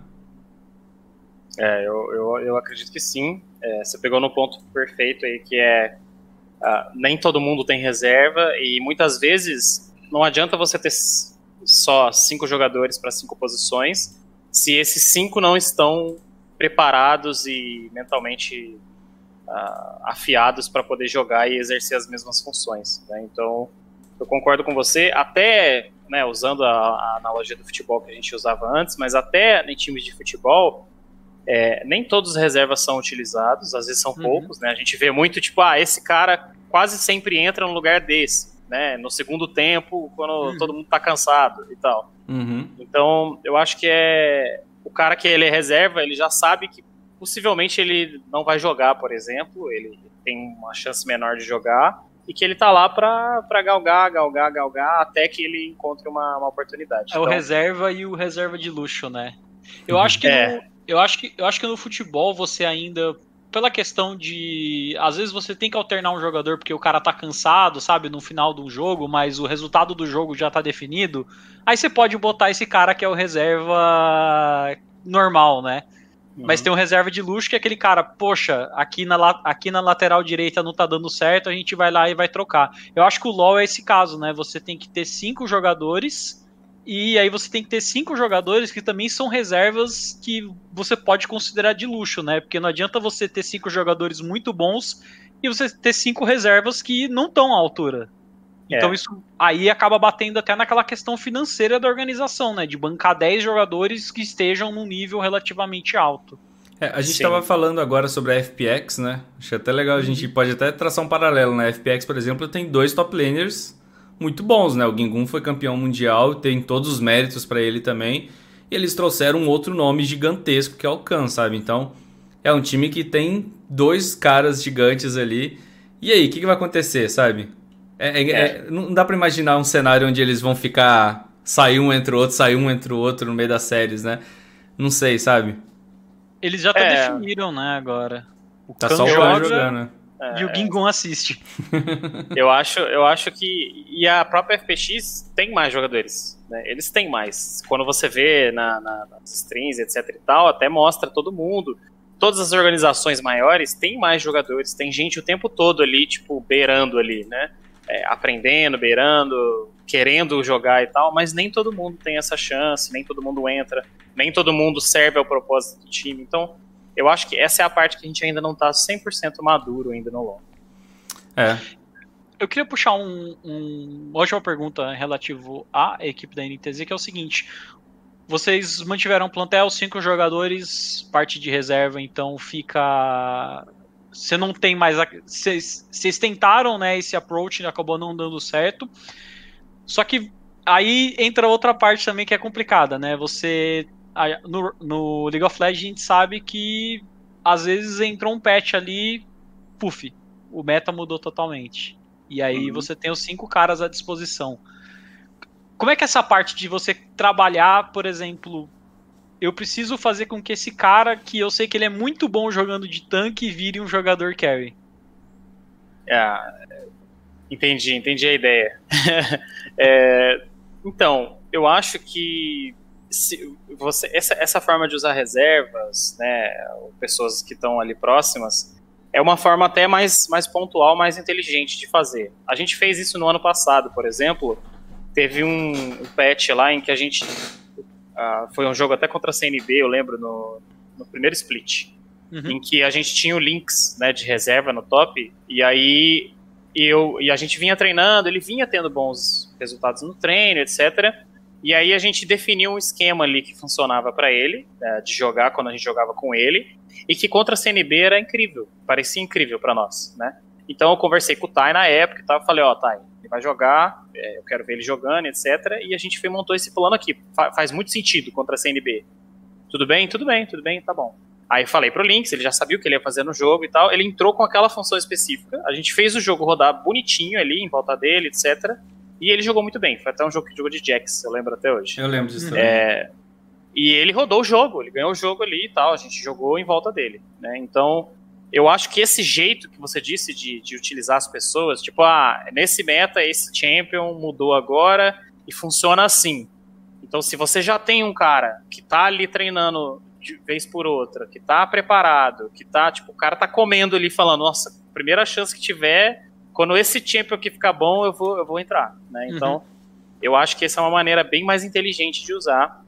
Inclusive, você pode usar gente muito menos experiente dessa forma, né? A, a pergunta, acho que é, eu foi até um erro meu de não complementar ela. Você acha que você consegue é, transformar, às vezes, um jogador que ele tá habituado a ser é, um jogador, sei lá, um cara que joga só de carry no top e transformar ele num jogador de weak side, por exemplo? Ah, tá, entendi agora. é, entendi. Olha, essa, essa é uma pergunta difícil, depende do jogador que você tem. É, uhum. Normalmente, por exemplo, se você tem um jogador com a função mais coringa, na minha opinião, função coringa depende do time, mas normalmente é o top, né? Uhum. É o cara que é mais coringa mesmo, que tem que saber jogar várias funções. É, eu tenho sorte no meu time. É, né? o Tai, o cara jogou. É, já jogou de tudo que é possível.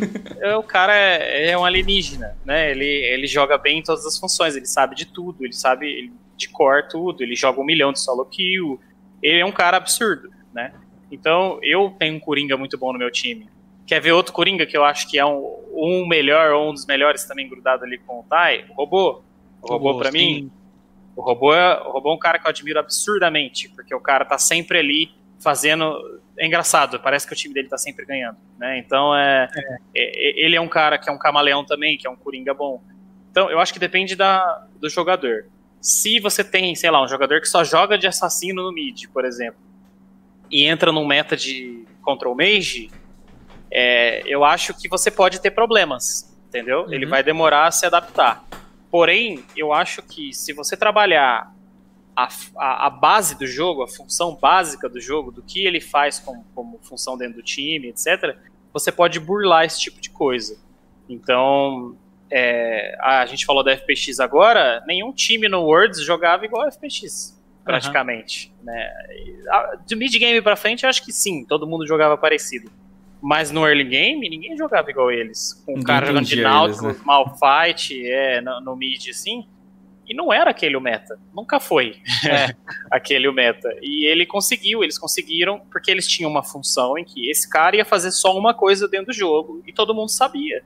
Todo mundo reseta bonitinho quando ele tiver resetado. E a hora que ele entrar no mapa de novo com a visão colocada, a gente vai atropelar todo mundo. Então, eu até então, eu, até puxo, eu até puxo esse argumento porque o Eric falou, é, citou o mérito da FPX, que a FPX agora é aquilo que eu falei, né? O Khan joga e o Gingun assiste. E uhum. o que eles estão tentando fazer com o Khan é. O Khan sempre foi um top laner de strong side. Jogar uhum. com split pusher, com campeões de carry, etc. E eles estão tentando ele fazer essas duas coisas. Ser tanto um cara que pode jogar o strong como jogar o weak side. E por isso que eu falei, se você acha que é possível, porque assim, tem times que já estão tentando. Tipo, a FPX, que a FPX em si ainda não conseguiu refinar esse processo. Uhum. Entendeu? Então, é, é, por isso que eu acho que você falou do robô. Eu acho que o robô hoje é um dos jogadores mais valiosos do Brasil, talvez. Ele é. Brasileiros, porque, assim, ele, ele é. O que ele faz, pouca gente no Brasil faz, assim. É o que você falou. Talvez o, o, o ele e o Tai fazem. É. O resto, ou o cara ele é um top laner de weak side, ou ele é um top laner de strong side. Ele não. E weak side é o que mais falta aqui no Brasil, eu sinto muito. Eu acho que todos os top laners, a maioria pelo menos, tem muito uma mentalidade de strong side. É. E a gente é. sabe que não é todo time que vai jogar assim. Eu ia falar que eu entrevistei o robô. Foi, foi mal, maestro. Só, só falar não, rapidinho pra completar isso. Eu entrevistei o robô no split passado, né? É, inclusive, só um outro adendo, né? Compara a Cade com o robô e a Cade agora. É bizarro a diferença, bizarro assim. Mas eu entrevistei o robô no split passado é, e eu falei sobre, sobre a forma com que ele joga, etc. E ele até se comparou com o do Imbi, né? Porque ele joga de um jeito onde ele às vezes acaba. É, ele perde uma wave, mas ele faz o AD Carry dele ganhar duas, né? O robô uhum. faz isso constantemente. Ele perde duas waves, mas faz o, o mid laner dele ganhar três, quatro. Faz o mid laner dele ganhar barricada. Então, é, ele tem um estilo de jogo que ele consegue aplicar muito bem aqui no Brasil. E o do Embi fez isso no Mundial. Então, é até engraçado, né? O pessoal às vezes fica... É, o pessoal às vezes na minha stream fala que o robô parece com o Deixai porque ele trola, mas é um troll consciente. Mas eu acho que é completamente diferente o, o estilo de jogo. Ele é literalmente... O robô ele ignora o matchup, né? É, uhum. Ele faz bem isso mesmo, então é, acho até legal comentar isso. Mas o Deixai, o Deixai ignora o jogo, né? Ele, ele joga o jogo dele, né? O League of Legends próprio dele. Sim, mas achei legal esse comentário sobre o jogador Coringa, né? E você citou o próprio Tai, que o Tai também é um cara que eu consigo imaginar ele jogando de Malfight, dando TP ali e ajudando o Micão. E eu consigo imaginar o Tai jogando de Fiora e splitando, splitando o top laner adversário, né? Exato. Eu acho que é, justamente uma qualidade dos dois, né, do, do robô e do Tai, é justamente isso. Porque se você pensar no ano passado, o robô jogou o Weak Side o, o, o ano inteiro, praticamente, e no fim, eles, na minha visão, né, essa é a minha visão como treinador, mas no fim, eu entendi que eles perceberam que eles iam perder de novo da gente na final.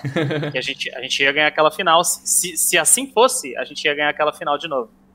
E então o robô pegou uma, uma função mais protagonista, né? Então ele, foi, ele foi o grande protagonista daquela final do Flamengo. Puxou ele, ele né?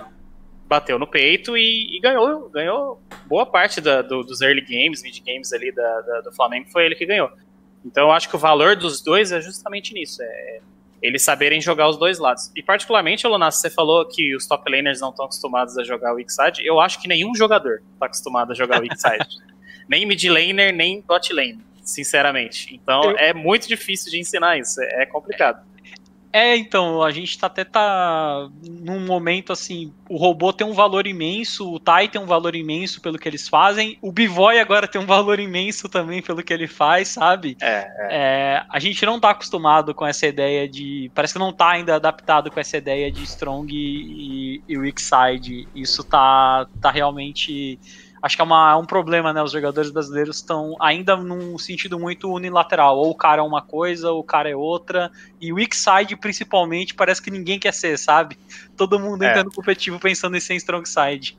É. é. ninguém quer ficar CS atrás. Ninguém, ninguém quer ser ficar... o carregador de piano da, da história. É, exatamente. O, o, volantão, ninguém, ninguém quer ser o Amaral ali da história. pois é, e vai ser campeão, mesmo assim, né? Então, é, acho que exatamente. desses jogadores, né? São os eu... caras que colocam ser campeão acima de tudo. Né? Então é muito bom. Eu acho que se você pegar todos os times que foram é, campeões mundiais, assim, todos os times tiveram um carregador de piano. Nenhum time teve assim. Todo mundo era o melhor da posição. Você pega a, SKT, pô, ganhou 2013, depois ganhou 2015. O Benji era um baita carregador de piano. O cara ficava botando ward no mid 24 horas, sabe? E, uhum. e ele fazia a função dele. Entendeu? Sim. Eu, Tinha eu o Duke também, as... né? Os caras teve, teve o ano que eles ganharam com o Duke lá, que era o. Pega um é, tanque assim, aí e se vira. É, eu acho que às vezes falta essa maturidade do cara entender que assim, é, você quer ser campeão ou você quer ser a estrela? Uhum. Porque o que, eu, o que dá para ver é exatamente isso, cara. Tem os times que ganham sempre tem um cara que vai pagar o pato. Porque o, o jogo, o, o, jogo não tem recurso suficiente para você ter strong side no top, no mid e no bot. O jungler não consegue ser onipresente para ajudar as três também. Sim, então, assim, Você é. tem que aí. definir muito bem o, o que você tá fazendo. O único time eu que eu imagino assim um pouquinho é a IG de 2018, mas que eles contrariavam um pouquinho, né? Os caras tinham tanto dedo, tanto dedo que o Deixai podia ser gankado e ele dava outplay ali em dois, e era meio que isso, né? O jogo deles, assim. Mas eles tinham. O, o, o, Jack Love, ele era o weak side daquele, é. da, daquela equipe. É que assim, ele era tão bom Exatamente. jogando weak side que parecia que ele tava jogando strong side. Ele tava na frente, é né? É, é, o mesmo caso dele na TES agora. Você vê às vezes os caras jogando pro Knight pro 369, só que o Jack Love na teamfight ganhando a teamfight sozinha. Mas não é porque ele é strong side, é porque o cara é realmente muito bom. É, para vocês verem que o cara que sabe jogar weak sides, às vezes sabe jogar strong também, né? Então é Sim. muito importante. O Jack é. Love é um cara absurdo também. Imagina o valor que ele trouxe pra TES agora. Tipo, o cara entrou instantaneamente, explodiu o time. E... Ele consertou o time na hora, cara. Foi uma parada assim. Eu falei, meu, eu nunca vi isso na história de um jogador entrar em uma semana o time se encaixar. O Carça, é. assim, na situação que eles estavam, o Carça, se ele jogasse daquele jeito que ele tava jogando, acho que mais uns dois meses, ele ia parar na PCS que é o campeonato de Taiwan. Ou no Brasil. É. Aí é você que tá farpando o CBLOL, o Eric. Não ai, ai. Eu tô brincando, mas tipo assim, é, é, legal, o Jack Love entrou, o time mudou, o time era um time que tava ali quinto, sexto lugar da, da LPL, virou o melhor time do mundo. Uhum. Pá, tipo assim. É isso aí. É, vamos falar um pouquinho dos jogos. É, sim. Você quer falar alguma coisa disso? Não, não, só é, é, é, que é, são, são coisas que as pessoas realmente não entendem, ou, às vezes o público não entende muito bem o valor disso, e os próprios jogadores não entendem. Então é, é um desafio enorme da, das staffs de, de tentarem explicar isso, né? É complicado. Sim. É, vamos falar um pouquinho sobre os jogos que a gente teve nesse fim de semana rapidinho, né? Acho que não sobre os jogos em si, mas a gente pode falar sobre as equipes individualmente, né? É, a PEN fez 2-0, é, na real, vamos deixar um pouquinho. Ah, vamos deixar PEN e Flamengo a gente falar mais pro final. É, a PRG vem de novo, vem de novo de um fim de semana difícil. Eu acho que o Maestro até comentou, né, que a PRG, a PRG tá numa situação que vocês estavam no split passado, de nunca dar certo, nunca dar certo. É, a PRG perdeu para PEN no sábado, onde eles fizeram até um jogo legal contra a PEN e perderam para Cabum agora no domingo também. É, a gente estava conversando, tava conversando com o Galf no domingo de manhã e ele me falou que ele achava que a PRG ia perder para Kabum por um motivo muito simples, que deu para ver que a PRG se preparou muito para jogar contra a PEN, né? Hum. É, eles trouxeram uma ideia totalmente, trouxeram aquele knock mid, etc. É, o que, o que, que a gente. Você aí, como um treinador que está no dia a dia, rola isso às vezes também? Uma semana você escolhe um time para se preparar mais e acaba que você acaba indo para um outro jogo ali com menos preparo? Como que funciona isso também? É, então, às vezes acontece, né? é, é, comum, principalmente quando você acha que tem um, um, confronto que é mais importante do que outro, né? Não é nem pelo nível dos times, às vezes você tem uma, uma disputa direta por vaga, alguma coisa assim, você acaba se preparando mais para um time. É um desafio de ter mais de um time por semana. Isso é bom, mas, né? É, é, é, é, é e não é, né? e, e na verdade, eu acho que sobre o caso da PRG, eu não sei se foi exatamente isso, tipo, eles se prepararem só contra a PEN, mas eu acho que eles usaram, a gente pode chamar de tease ali, né, na, na, no draft e tal, eu acho que fez bastante sentido, foi bem legal, inclusive, mas eles não executaram tão bem na, na do meio para o final do jogo. Eu acho que a PRG está sofrendo de, de uma falta de identidade, vamos dizer assim. Eles tinham uma identidade um pouco mais forte no, no primeiro split e eles tinham um domínio sobre a, as, as pools dos campeões e, e, do meta que permitia eles jogar agressivo o tempo todo, basicamente, né, na, na, no primeiro split. E agora, como mudou um pouquinho, eles não conseguiram adaptar isso ainda. Então, o lado forte deles que eles falam, né, do FNB e amigos e tal, uhum. esse lado forte não está conseguindo punir tanto, não está conseguindo ter esse, esse impacto tão cedo. E, e para mim, do meio para o final do jogo, eles já tinham algumas falhas que eu acho que eles continuam tendo. Então, eles basicamente não, não melhoraram uh, o que eles tinham médio, vamos dizer assim, e é a parte forte deles né? caiu um pouco. É, uma, e a parte uma... forte deles caiu um pouco uma coisa que me deixa bem triste quando eu vejo os jogos da, da, da Prod é que eu, eles têm jogadores bons, o FNB, você tem o Yamp também, que, que é um bom jogador, o próprio Dinquedo, que eu acho que tá devendo, mas a gente tem um retrospecto muito bom. A preparação da PRG para mim é muito boa. Eu desde que a PRG foi rebaixada e subiu, eu acho que eles têm isso como mérito. Mostrou muito quando eles subiram do desafiante para o CBLOL, que eles prepararam muito bem para enfrentar as equipes, a Cage na final. E isso continuou no CBLOL. Eu acho que eles, os drafts são bons, eles se preparam direito, eles talvez é, saibam escolher os campeões que, que precisam ser escolhidos na partida, dependendo do matchup, de tudo mais, de como eles gostam de jogar mas ao mesmo tempo é uma equipe que ele é totalmente perdida no, no mid-game. Eu até tuitei, tipo, eles estavam com acho que 2k de vantagem contra a PEN, tinha muita kill em cima do knock mid do Dinquedo, e eu falei, cara, eu não aposto nessa PRG até eu ver eles dando o último hit no Nexus. Porque o mid-game deles, assim, tá muito, muito bagunçado, sabe? Eu tinha, quando eu olhei eles jogando e eu vi que eles estavam demorando, eu falei, eu tenho certeza que eventualmente esse Aferes vai voltar e vai ganhar as teamfights e acabou o jogo. Foi ele fechar a GA ali, a teamfight deles acabou. É, eu apostei na PEN nesse jogo aí, ganhei a graninha na PEN, inclusive. Eu fui só. De... A PEN tava cada vez que a PEN morria, aumentava a odd, eu só fui confiando assim. O BRTT precisa de uma teamfight que ele não morre de cara, né? Porque se ele não morrer de cara, o Aphelios começa a curar bizarramente eles iam ganhar, eles iam virar a luta toda. E com essa esse essa análise da prod, eu queria puxar até um tópico que eu estava discutindo com, com o Eric, né, sobre o que a gente ia falar com o maestro hoje. E o CBLOL, eu acho que até uns splits passados a gente tinha muitas equipes que conseguiam é, por conta de scaling, de jogar late game, ter um late game melhor, eles conseguiam triunfar no CBLOL, conseguiam posições boas. Acho que a Fúria era um time que tinha muito disso, né, de conseguir segurar o jogo ao ponto do Alternative e do N, principalmente ficarem muito fortes. E hoje o que a gente está vendo que está sendo, assim, o ponto de divisão entre boas equipes no CBLOL e equipes não tão boas no CBLOL assim, é o mid game. A uhum. gente tem a PEN, que tem um mid game muito bom, inclusive quando eles estão na frente ou quando eles estão atrás, eles conseguem trabalhar esse mid game muito bem. A gente tem o Flamengo também que está desenvolvendo um mid-game legal. Acho que é um mid-game um pouco mais agressivo por conta do, do jeito que o Lucy gosta de jogar, de criar as jogadas. É, o Santos, eu acho uma equipe que tem um mid-game bom, não, mas não tem um early bom, então isso acaba atrapalhando um pouco. E eu queria o seu take sobre o mid-game da NTZ. Você acha que realmente esse é o novo caminho do CBLOL?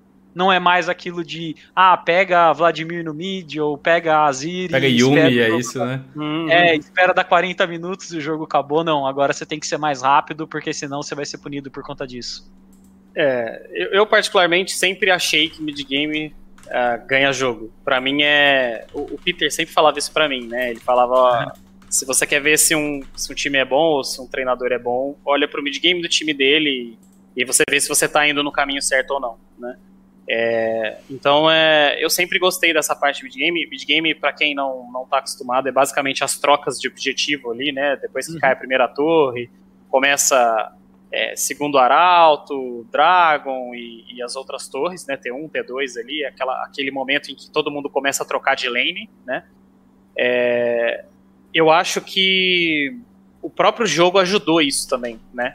Agora, quando você. Nós mesmos, no ano passado, a gente sofreu um pouco disso nesse ano. Porque no ano passado, a gente jogava contra um time que. O Flamengo do ano passado, por exemplo, era um time muito mais agressivo que o nosso no começo do jogo.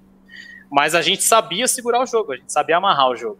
Né? A gente sabia amarrar o jogo, segurar, a gente givava dois, três dragons e depois a gente começava a entrar no mapa, né? E, e, hoje em dia é muito, é muito mais punitivo você perder os primeiros dragões, o primeiro arauto, porque se o time tiver um mid-game bom e ele tiver dois dragons e dois arautos, você praticamente está na cova já, né? Então, o seu scaling nunca vai entrar dentro do jogo, seu caçadinho, seu Azir, sua Yumi nunca vai entrar no jogo. Então, eu acho que o próprio jogo, as mudanças no jogo aceleraram o jogo. A gente teve uma certa dificuldade com isso. E eu, particularmente, considero que o nosso mid-game uh, melhorou bastante. Mas essa parte do early game, né, que você até comentou do Santos e tal, ela é uma ponte pro, pro mid-game muito forte, né? Então, esse early agora, os primeiros leves, desde o nível 1 ali saindo do mapa, o que você vai fazer, qual é o path do seu jungle e tal, isso vai dar uma ponte muito forte, porque se você tem lutas acontecendo aos 8 minutos que praticamente definem o jogo inteiro, né, que é no Herald ali, Dragon e tal, uhum. você, se você tiver um early game fraco, você vai chegar ali com puta receio já de, de é, brigar é, e tal, né? O que eu vi é, essa semana, principalmente, né, no, no jogo do, do Flamengo contra o Santos, foi que eles exploraram exatamente isso. O Rainbow é um mid laner um pouco mais estático, ele é muito bom nisso. Ele uhum. sabe jogar com os piques dele dessa maneira. E o mid-game do Santos é bem preparadinho, eles conseguem fightar bem e tudo mais. Só que assim, no early eles meio que leram. Tá, o cara gosta de campeão estático, a gente vai jogar de TF. Eles, eu acho que muitos times vão fazer isso contra o Santos, inclusive. Vão pegar matchups bons no top, campeões bons para dar dive, e vão pegar jungler, vão pegar mid laner com movimentação global e vão punir o jackpot, porque o jackpot é o cara que ele tem esse problema, né? Ele tá 0-3, ele tá com duas Doran Ring e um Baclof Armor contra um cara de dois itens completos, ele tá trocando com o cara ainda. Uhum. Então, dificulta um pouco, né? Jackpot é o Deixai do CBLOL, né? É, cara, ele é o Deixai assim, mas é. O é o Deixai Budget. É o Deixai Bootleg, eu acho, na verdade.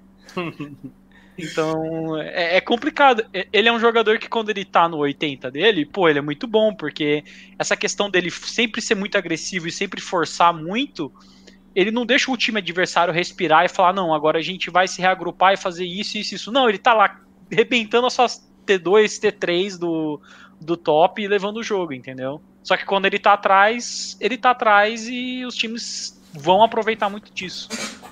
Sim. É, eu acho legal a gente. Vamos, vamos falando de outras equipes, né? Vamos voltar lá para a parte de baixo da tabela. A gente teve a Fúria e a Cade se enfrentando nesse fim de semana. E inclusive a Fúria venceu a Cade, né? A gente teve já no outro dia a Cade perdendo para o Santos e a Fúria perdendo para vocês aí, né? Maestro perdeu para a NTZ. É, são duas equipes que também assim estão se encaminhando ali para estar tá junto ali da PRG nessa parte mais de baixo da tabela, né? Por enquanto não estão conseguindo fazer um início tão bom de campeonato. Começando a falar sobre a Cade em si. A gente teve algumas mudanças na Cade ali, deu para ver que a Cade às vezes teve que correr um pouquinho rápido, né? atrás das mudanças, é, trouxeram Minerva, apostaram no Ridan, já que o robô saiu do time, que é um jogador é, promissor até, né? Chegou a fazer bons jogos ali pela Van, mas no CBLOL ele não tá, ele tá, tá sendo um dos top laners mais punidos até assim, se a gente consegue ver isso. É, essa Cade e, e, até mesmo a Fúria também, que tá na mesma coisa, né? Apostando ali no Sting, que eu acho legal isso também tudo mais. Apostando ali no Tyring. São times que não, não tentaram fazer mudanças muito específicas aí para esse split. São equipes que estão indo mal, né? É, como que vocês veem esses dois times? Será que realmente são times que estão te, tendo essa tendência para ficar na parte de baixo da tabela? É, eu acho que a Cade, é, eu acho que sentiu muito a, a, a, janela de transferência por conta de. Eu não, eu não tenho críticas individuais a nenhum jogador lá, né, de como eles estão desempenhando, nem nada, e nem individualmente a, a comissão técnica, porque eu gosto muito do Turtle também. Acho uhum. que ele faz um bom trabalho. Mas eu acho que o jeito que o time deles está construído nesse momento, eles perderam muito da proatividade que eles tinham antes. Então, aquela identidade deles de fazer tudo no mapa o tempo todo, brigar tudo, ganhar tudo, resetar e já dar TP nas costas do cara, esse tipo de coisa era um tipo de coisa que a gente via na Cade uh, mais proativa. Eles perderam um pouco disso. Eu acho que as ideias de jogo entre os jogadores ali estão um pouco diferentes. Eu acho que o Minerva tem um estilo muito diferente do, do Ridan que entrou agora, do professor e do Klaus que estão lá na bot lane. Então, eles não estão conseguindo realmente uh, encaixar os estilos de jogo, eu acho. Eu acho que eles montaram um time com um estilo muito diverso. E os grandes motores do time ali, que saíram agora, que na minha opinião era o, o Grell e o, e o Robô, eles acabaram não conseguindo repor, vamos dizer assim. É, vou até puxar a conversa, a, pergunta pro, pro maestro. Acho que na Cade, como você bem definiu, né, a questão de identidade. O time perdeu a identidade e não está conseguindo definir a identidade agora. Quem vai ser o cara que vai levar o recurso, quem vai ser o cara que vai carregar o piano e por aí vai. Então, assim, mais uma questão de janela de transferência. Já o caso da Fúria, eu acho que cai muito naquilo que eu falei de mid-game. Porque eu acho que a Fúria era uma equipe que é, trabalhava muito em jogar no scaling, né, em jogar no, no, no, finalzinho do jogo e eventualmente conseguir deixar o N forte e, e trazer a, a vitória para eles. E dava muito certo no CBLOL, né, porque as equipes elas não estavam ainda com o mid game tão refinado assim. Eu sinto que a Fúria talvez esse, esse seja o primeiro de muitos splits que eles não vão para o playoff porque eu acho que o estilo de jogar da Fúria tá. Tem a palavra em inglês que é outdated, né? Tá, tá fora. Tá defasado, exatamente. Tá defasado. E eu acho que aí cai naquela. Né? É, então. E cai muito naquela coisa que eu falei, que eu perguntei pro maestro, de tem como você mudar a mentalidade de um jogador, porque eu sinto que se eles não mudarem a mentalidade do N, no sentido de ele ser um jogador mais proativo, eu não acho que a Fúria consiga voltar a ser a fúria de ir para playoff, e jogar semifinal e tudo mais. É, eu acho que. Você, Você acha que passa pelo N? Não, não, pode falar, pode falar. Eu acho que passa sim. Eu acho. Pelo grande. para mim, o grande motivo de por que passa por ele é porque, olhando de fora, né? Olhando de fora, ele é o grande líder da equipe. Né, ele é o grande nome da equipe, líder da equipe, é o cara que está lá há mais tempo e tudo. E ele é o guardião do estilo de jogo, vamos dizer assim, da, da, da, da Fúria. E eu sinto que, para mim, as decisões que a Fúria teve na, de trazer os jogadores e tal, eu, eu achei foram boas decisões para mim, porque eu acho que o Sting e o Tyring, eles têm essa característica mais proativa de, de buscar as coisas, de fazer o jogo acontecer, de não ligar tanto, tipo, ah, quanto de CS eu vou perder, qual é o path que eu vou fazer, mas sim que eles estão querendo buscar o jogo o tempo todo. Tanto que da Fúria antiga para a Fúria de agora, você nota uma diferença grande em relação à contestação de objetivo. Por exemplo, a Fúria anterior, a, a, do ano passado, a gente nem. A gente, quando a gente fazia os nossos estudos sobre eles e tal, a gente sabia que todos os objetivos iam ser nossos. Todos. Porque eles não brigavam, uhum. eles nem tentavam brigar por nada. Uhum. Eles ficavam só esperando realmente. E agora já muda um pouco, já, já tem uma característica um pouco diferente. Você já tem que brigar pelos objetivos, eles já estão ali dentro, eles estão preocupados, eles estão querendo fazer as rotações. Só que é o que você falou, eu acho que esse mid-game tá bagunçado porque eles ainda não se acertaram sobre quem tem que fazer o que no mid-game também, principalmente, quem vai agredir, quem não vai agredir, né? E, e também como que eles montam uma composição para que isso seja favorável. Eu sinto que às vezes eles se boicotam um pouco no, no próprio draft é, em dar campeões para as pessoas erradas, vamos dizer assim. É, dar um campeão não tão agressivo com um cara agressivo, sabe? Alguma coisa Uhum. assim. Uhum. Então eu, eu sinto assim é, é, que falta um pouco eles adaptarem o draft às identidades dos próprios jogadores, que na minha opinião foram boas mudanças. Na minha visão foram boas mudanças. Mas você acha que em questão de identidade ainda precisa mudar no caso do N? Ele é um jogador excelente, isso acho que ninguém aqui vai contestar. Ele é muito, muito bom. Só que eu sempre, assim, eu comecei a sentir de um tempo pra cá que a Fúria tem esse problema. Eles são, eles eram um time bom o suficiente pra sempre entrar entre os quatro melhores do, do CBLOL, só que eles nunca passavam de uma semifinal porque sempre eles pegavam um time que tinha um mid-game melhor e que não deixava eles chegarem naquela situação de scaling e eventualmente vencerem a partida. Eram equipes que eram mais proativas que eles no early e no mid-game. Então, assim, eu sinto que o N é um baita do jogador, mas se ele não mudar a identidade, a identidade dele de ser um cara mais proativo, de jogar com coisas mais proativas, eu acho que esse time não. Esse split em específico não vai rodar.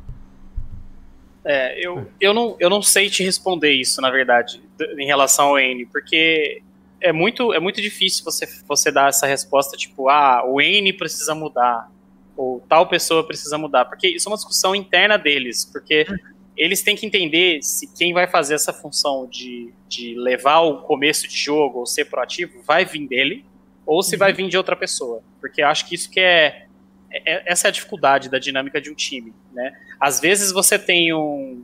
O Shine que fala muito isso, que ele brinca muito, é que ele fala: ó, lembra que peixe não sabe voar, né? Ele fala muito isso, ele brinca isso. Que ele fala que, tipo, ó, não adianta você falar pro cara que não é agressivo, pra ele ser agressivo o tempo todo, porque ele, Ele- não, não não é essa a função natural dele, vamos dizer assim. É, então eu acho que cabe, cabe a staff deles e a direção deles é, entender quem é que precisa fazer o que ali dentro. De fato, eu concordo com você, a gente precisa ver mais, mais movimentação, mais identidade deles, né? Mas eu não sei agora se a resposta se vai vir do N isso ou se vai vir de outros jogadores. Uhum. né? Então É que eu acho que isso é uma, uma coisa interna deles lá. eu sempre que eu vejo as equipes é, que estão conseguindo é, fazer bons mid-games, que isso no mundo todo, eu acho que muito disso, desde o ano passado, acho que até retrasado, muito disso passa pela mid lane, sabe? O, o estilo do Embi, sabe? De você puxar o wave no mid, você não exportar muito com matchup e você descer pro bot para fazer uma coisa, subir pro top para fazer outra. Que a gente já teve sinergia de é, mid jungle numa época, que era a época que o jungle guardava o mid para ele farmar o máximo possível, depois virou o suporte com o jungle guardando e tudo mais, e tem essa sinergia que eu falo que é a nova, né, que é o que era o Tian e o do Imbi andando de mãozinha dada e fazendo play na bo no bot, sabe? Uhum. Eu sinto ainda que se o Andy se soltasse um pouquinho mais, cara, esse time da Fúria ia dar uma voada tão grande. É porque, Porque dedo ele ele- tem, né? Ele é Ele bom. tem dedo, a bot lane deles é muito boa, eu gosto muito do damage do Alternative e eu acho que se eles talvez draftassem uma bot lane mais agressiva pra esses caras e o N jogando com um campeão que tivesse uma movimentação, ele e o Sting chegando no bot, sabe? Eu acho que é uma equipe que podia fazer isso, acho que eles têm as peças pra fazer isso, mas talvez passe um pouco por isso que você falou, né? O peixe tem que saber voar. É, eu concordo, eu concordo. Eu, É. eu particularmente acho, eu admiro muito os atletas da, da Fúria. Eu, eu acho que são meninos muito bons e que tem chão ainda, sabe? Eu acho que eles têm Uhum. chão e eles precisam só é, definir cada um precisa fazer ali qual é a melhor forma de fazer. Sim, só, só até adicionar um pouquinho disso. O Carioca é um cara, né, que tava nessa base da Fúria há muito tempo, teve um tempinho ali na Van e agora ele tem um, um- um time muito bom, com nomes incríveis em torno dele. O Carioca tá sendo, tipo assim, cara, é um dos melhores jogadores do CBLOL, sem dúvida alguma.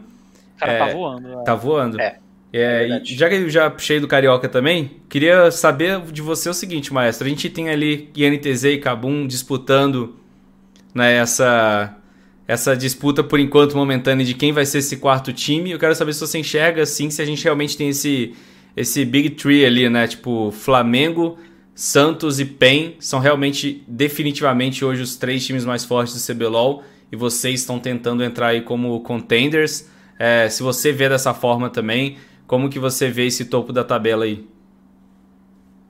É, eu acho que sim, eu acho que no, no início de campeonato são os times que vêm mais forte, por motivos diferentes, eu acho. Particularmente, eu não estou convencido ainda do Flamengo, sendo bem sincero assim. Eu não, tô, eu não convencido ainda de que, de que esse time vai manter um, uma, uma consistência, vamos dizer assim, até o final do campeonato. Eu não, eu não entendi ainda o Flamengo como um time super, super potência, assim, total. É, mas o Santos, eu já falava para os meus jogadores até desde o circuitão. A hora que começou a chegar próximo ali do, do playoff, eu já falava, ó, esse time é melhor que muito time de CBLOL e tal. Os caras estão jogando bem, cada um sabe o que tem que fazer dentro do time. Esse time é. A gente acabou de falar da Fúria, né? Eu, particularmente, eu acho que eles são o contrário da Fúria. Eu acho que eles são um time que tem exatamente a noção do que cada um faz dentro do time. Eu acho que esse time é extremamente perigoso. Extremamente perigoso. É um time muito forte, muito poderoso. É um time com uma coaching staff muito boa, decente e que os, os jogadores acreditam e, e, fazem exatamente. Quando os jogadores vão a público falar, é, eu, eu, eu ouço a coaching staff falando. Eu não sei se, se é uma coisa minha, mas eu ouço a coaching staff falando, sabe? Então, é, eles replicando, vamos dizer assim, sabe? Então, num, num, time em que todos os jogadores e a coaching staff se entendem e acreditam um no outro e etc., ali você tem um time perigoso. É, eu acho que eles parecem muito com a na NTZ de 2017. Quando, quando, quando eu entrei na, no clube e o Peter estava aqui e tal, teve aquela reformulação, aquele time era um time 100% é, crente, vamos dizer assim. 100% vamos lá, vamos fazer isso, é isso aqui que vai acontecer. Por isso que a gente era tão uh, amedrontador na época e tal. A gente não, acabou não amadurecendo para os playoffs, mas eu enxergo o Santos assim. É... Vê, eu ia perguntar se você vê uma dependência muito alta no Rainbow aí, desse time do Santos. Sempre que a gente fala do Santos, todo mundo fala muito do Rainbow, né? Que ele é um jogador individualmente muito bom. Se você enxerga uma dependência muito alta dele também? Eu acho que talvez uh, em jogos difíceis, eu acho que sim. Eu acho que eles dependem um pouco da habilidade dos coreanos em jogos difíceis. De bater no peito Jogo... e resolver, né?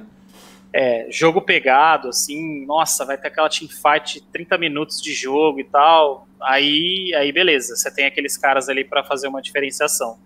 Mas eu, particularmente, acho que eu não. É, o pessoal hypa muito, né, os coreanos, etc. Eu não acho que eles são os grandes responsáveis pelo sucesso do time até 20 e poucos minutos de jogo. Tá? Eu acho que os outros três, os outros três brasileiros são são os caras que realmente estão tomando conta do jogo. Né? Então, para mim, são, são os caras que estão mandando no jogo, principalmente o Ryoga. Eu acho que o Ryoga, sei lá, talvez seja o melhor. O melhor... Agora o, Carioca deu, um, deu, uma, deu uma boa porrada em todo mundo, né? Mas eu acho que, começando o campeonato, eu, eu diria que o Ryoga era o melhor, o melhor caçador da, do campeonato. Eu, eu, lembro até de ter tido uma conversa em outro programa que falaram, né? Ah, não, mas esse time do Santos, a bot lane vai subir e os caras vão apanhar do, das bot lanes do CBLOL. E eu falei, olha, é, o Santos dava para entender, assim, é um time que todo mundo sabe exatamente a sua função, o que, que eles vão fazer, e eu não achava que os caras eram é, mecanicamente é, ruins do jeito que muita gente pensou que eles eram, sabe? Acho que a lane, acho que o Sark está jogando muito bem, por sinal. Acho que o papel que ele faz dentro do time ele está fazendo muito bem. O Hawk também, o Ryoga, você falou. O, o que me preocupa muito nesse time do Santos, eu acho que eles têm um mid game assim que eles são tão acertadinhos no mid game, nisso de o que cada um faz, que eles até conseguem voltar em jogos que o jackpot está muito atrás, mas eu ainda tenho esse problema que eu acho que se o jackpot desse uma segurada no freio, talvez essa equipe fosse um pouco mais consistente no early game e conseguisse transicionar para esse mid game bom deles e, como falei, né, contestasse talvez esse segundo lugar do Flamengo. É, eu achei legal que o PR falou do Flamengo aí também. É, o Flamengo é um time que também chegou tem pouco tempo, né? Os coreanos chegaram atrasados por causa da questão da fronteira e tudo mais. É, e nas primeiras semanas a gente já teve, assim, pelo menos um, um show particular ali do Bivoy individualmente, né? É, o Lucy a gente já sabia o potencial dele e tudo mais. É, o, o, o que você acha ainda que o Flamengo não te convenceu? Você vê, você vê que o Flamengo ainda tem muito chão ainda pela frente, né? A gente pode perguntar dessa maneira. É, não, não quis dizer que o Flamengo não é um time bom. É, é obviamente. Acho que eles são muito é. bons. Acho que eles são muito bons. E, e, a qualidade individual de cada um ali é absurda. Uh, eu gostei muito do que o Bancai fez até agora no campeonato. É um menino novo, bom e super espirituoso. É, o que eu acho que não me convenceu ainda é que eu ainda não, não peguei realmente essa identidade própria deles, assim, sabe? Eu acho que desde o do primeiro split, no primeiro split a gente tinha até um Flamengo com uma, um funcionamento um pouco mais claro, vamos dizer assim, né, com, com o Absolute e tal. Uhum. É, e mesmo assim eu sentia que, tipo, putz, se, se talvez a gente tiver um time com um pouco mais de identidade, um pouco mais... Uh, redondo, vamos dizer assim, esse time eu acho que não, não, não vai ganhar o campeonato. Foi o que aconteceu com a Kabum no finalzinho ali, né, da, da do split. E para mim é o que é o que acontece com o Santos e com a PEN. Eu acho que o Santos e a PEN eles têm estilos muito específicos de jogo e que são redondos e que eu acho que são estilos mais consistentes do que o do Flamengo, entendeu? Mas, mas falando em qualidade individual e principalmente em fase regular, o Flamengo é um time extremamente difícil de, de vencer também, né? Porque se você tem um cara, uma bot lane tão proativa quanto, quanto é o Lucy, né, e o Bivoy, e ao mesmo tempo esses caras sabem jogar o weak side, que a gente já falou, né, sabem absorver pressão, mantém o farm, sabe onde tem que estar no mid game, etc., você já tem um time super difícil de bater. Né? É, individualmente eu... o Flamengo assusta, né? Você acha, que é, você acha que hoje a posição que eles estão e que muita gente coloca eles no CBLOL é porque é no dedo mesmo? É, eu acho que por enquanto sim, por enquanto sim. É, eu, eu, não enxerguei grandes jogos assim táticos do Flamengo, sabe? É, eles têm, por exemplo, um early game extremamente forte com o Goku e o Ranger, né? Eles têm um mid game agora e o late game poderosíssimo, porque eles têm o Bankai que sabe que o teamfight muito bem, e o Bivoy é absurdo, e o Lucy, sei lá, o cara é maluco, o cara é bizarro de bom, né? Sim, o Lucy e... é muito bom, né? Bizarro de bom. Então, eu acho que eles têm coisas boas em cada momento do jogo, mas eu ainda não senti eles, assim, grupo muito, muito bom, assim, sabe? É. Então, mas é tempo, é tempo. Né? É, eu, eu, sinto isso um pouquinho também do Flamengo. É um time que tem potencial, um, poten um teto gigantesco, né? A gente fala às vezes muito sobre essa expressão, né? Um time que pode crescer muito. É, tem jogadores individuais ali que podem dominar tudo em sua posição. Acho que o Bankai me surpreendeu. É, achei até legal que a gente tinha entrevistado. A gente tinha entrevistado o Diogo e ele deixou bem claro que eles poderiam ter pego outros top laners mais experientes, né? Eles, eles que quiseram apostar no Bankai. Então não foi aquele rookie para poder tampar buraco, foi realmente um rookie que eles acreditavam muito no potencial dele. E é um time que realmente assusta, né? Cara, é. o, Bankai só, o Bankai só não jogou na Kabum no, no split passado porque o top laner da Kabum acabou sendo, sei lá, o MVP do campeonato, que era o Parang. é. é se fosse qualquer outro top laner, o Bankai tinha entrado. Já, é. eu lembro que quando a Kabum montou o time deles, com o Easy, com o Parang, e já tinha o Tutis e tinha o Bankai de reserva, eu já via já tinha gente falando para mim, cara, esse Bankai é muito bom, esse Bankai é muito bom, esse Bankai é muito bom. Ele só não jogou porque paciência, né, cara? Você não vai também tirar o melhor jogador do seu time para colocar o cara, mas quem tava vendo, quem tava escoltando lá o pessoal do Flamengo já sabia que o moleque era bom. Exatamente. E, e agora falando assim rapidinho, só pra gente finalizar, falar um pouquinho da PEN também, né? a gente já falou bastante deles, mas é um time que encaixou bem, né? É um time que, não sei se você concorda comigo, maestro, é totalmente o oposto da PEN do primeiro split, né? Se a PEN do primeiro split era um time totalmente apático e não proativo, um time que tava, parecia que, eu sentia que era um time onde, sei lá, é, eles tentavam pegar pequenas vantagens ali, e, naquele estilo bem coreano mesmo, parecia a Jandy jogando no CBLOL, mas em um nível mais baixo. E com agora eles têm um time que os caras estão tentando criar jogada o tempo todo, estão divando no top e contestando o dragão ao mesmo tempo, né? Um time que tá, que tá lutando bastante. É. Eu acho que a PEN é, para mim, é o time mais redondo do CBLOL, eu acho, porque eles têm o que o Santos tem, eu acho. Agora, nesse momento, eles encaixaram. Tipo, cada um sabe mais ou menos qual é a melhor função que, que vai fazer dentro do time. e eles têm mais experiência e mais, é, mais força, vamos dizer, mais corpo, eu diria, na, nas lutas e tal. Então, eu acho que eles dependem menos de uma pessoa só na luta.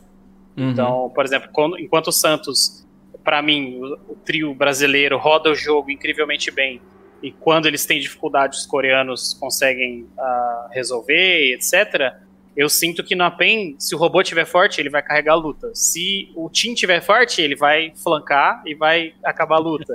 se, o, se o BRTT tiver forte, ele é, tipo assim, o cara mais consistente do Brasil, o maior campeão de todos. Então, os caras têm, tipo assim, fontes e fontes e fontes de, de, de dano ali. Tá começando a lembrar um pouco o Flamengo do ano passado, assim, sabe? O Juggernaut, assim, tipo os caras realmente estão começando a ficar redondo e, está começando a ficar chato de, de vencer os caras.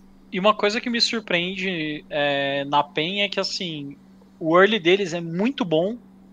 O mid game deles, é, se eles erram alguma coisa, a, eles entendem muito bem, tipo, o que cada um tem que fazer na teamfight, o que cada campeão tem que fazer naquele momento específico, naquela área específica do mapa. Então, assim, eles sabem escolher o momento de teamfightar, às vezes, em desvantagem e acabar ganhando por conta disso. E quando eles estão com a vantagem de early e transicionam pro mid bem, é, teve um jogo que a PEN fez que eu fiquei assim, cara, parecia time da LPL jogando, sabe? Eles ganharam o jogo tão rápido, eles deram aquele. botaram o pé no acelerador, Baron, é, Inhibe, recala, volta da GG e acabou, sabe? Foi uma coisa surreal porque não tinha nenhum time no CBLOL fazendo isso. Então, a PEN para mim tá, tá muito, muito, muito redondinha. É, e vou até deixar uma pergunta aí pra vocês dois, né? Se você fosse o cara ali que tá comandando a PEN, você chamava o Is pra vir ainda de qualquer jeito ou virava pro Is e falava, Is, faz umas strinhas aí da Coreia, é, a, PEN, a, PEN, a PEN é um time que é bom em fazer streamer aí também. Mas deixa o Is fazendo as streams lá da Coreia. Deixa o Carioca ali, porque não sei o quanto valeria a pena. O Is é um ótimo jogador, obviamente, mas não sei o quanto que valeria a pena trazer o Is e fazer o time todo comunicar inglês por causa dele, sabe? Sendo que o Carioca tá, tá esbanjando ali a habilidade no CBLOL. Olha, a minha opinião é pessoal sobre isso. Eu não sei como é que tá funcionando lá dentro da PEN, né? Mas eu, a minha opinião pessoal é que traz sim, traz o I sim. Porque ele é um grande jogador e ele pode adicionar mesmo não jogando agora, né? Então Entendi. eu acho que se me parece, tá? Me parece, eu nunca trabalhei com ele, mas todas as entrevistas que eu vi ele fazendo e falando, ele parece ser um menino incrível, inclusive, tipo, uma pessoa incrível que, tipo, ajudaria o time mesmo em qualquer situação, sabe? Então, eu sinto que ele, ele poderia adicionar, mesmo ele não jogando imediatamente agora. Obviamente que tem questão de custos e tal, né? É, sim. Não sou eu que lido com isso, né?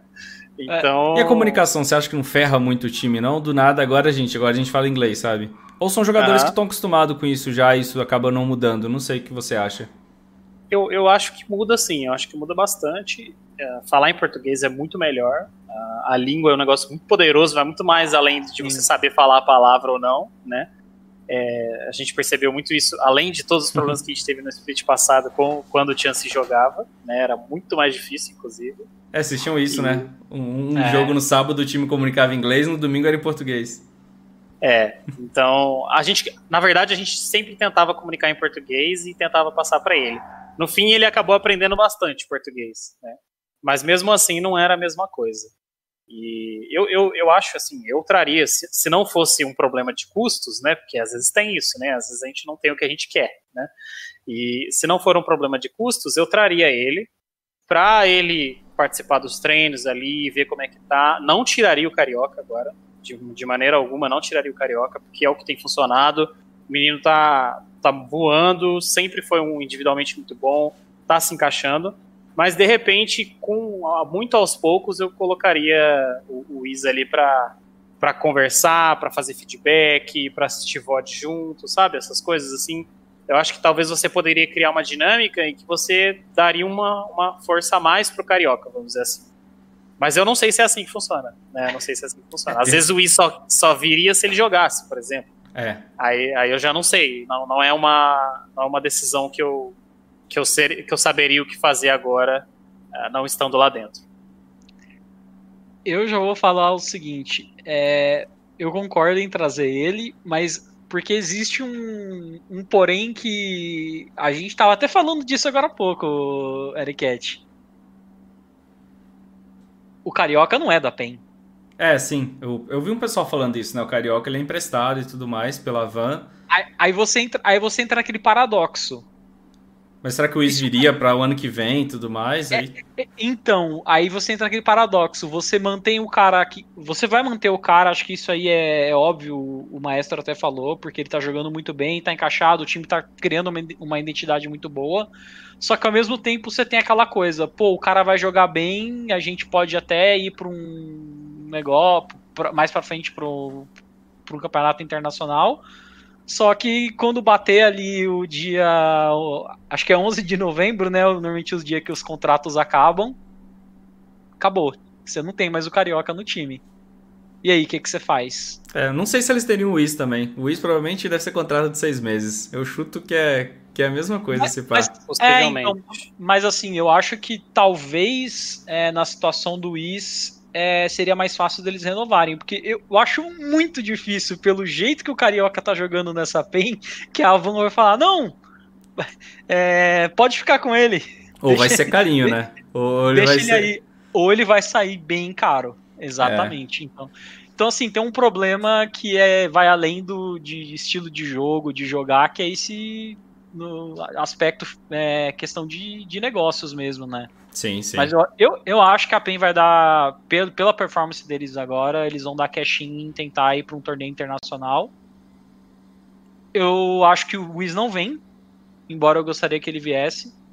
E só que eles têm uma bomba para resolver no ano que vem. É. Quem vai ser o jungler da equipe? Eu achei legal é, esse ponto de vista que o maestro trouxe, né? Que às vezes o Wiz pode, mesmo com o Carioca jogando, ele pode agregar muito, né? É. Poderia, poderia, se ele. Eu não sei se essa é a relação que ele vai ter ali dentro, mas ele poderia vir e provar o valor dele para a organização, mesmo sem, sem jogar inicialmente. Né? Então acho que é essa é a ideia que a gente tem, né? É, o, a gente o que já abre até, o que já abre até um know-how para ele de garantir ali o espacinho dele no ano que vem, se ele não conseguir às vezes espaço em outra liga ou ele quiser jogar na PEN mesmo. Sim, sim. É. Só para só para finalizar aqui, eu, tava, eu lembro que eu queria ter, ter falado isso um tempinho atrás aqui, esqueci. É, esse negócio de dar valor, do, do, do, reserva dar valor ao time, né? É, mesmo sem jogar, eu, eu acredito muito nisso. Não é para todo mundo, obviamente, é mais para jogadores novos. E, particularmente, eu acho que todo mundo que é brasileiro e fã do, do LoLzinho deveria se animar com as próximas levas de top laners, particularmente falando. Tá? Eu acho que o Bankai aí já está mostrando. Eu acho particularmente que o Ridan ainda não mostrou tudo que ele pode mostrar né, é, dentro do, do CBLOL. E tem vindo nomes muito bons aí. A gente, quando a gente foi escaltar os novos nomes aí, eu particularmente fiquei bastante animado, porque a gente sempre teve problema com top laner aqui, sempre é, teve. Sim. É, falta de top laner, e agora eu tô sentindo que tá vindo uma leva muito boa. A gente eu... pegou o irmão do Yamp, né, o Yups, e o menino é muito bom, muito bom mesmo. Então, legal, legal. É a geração The Shy.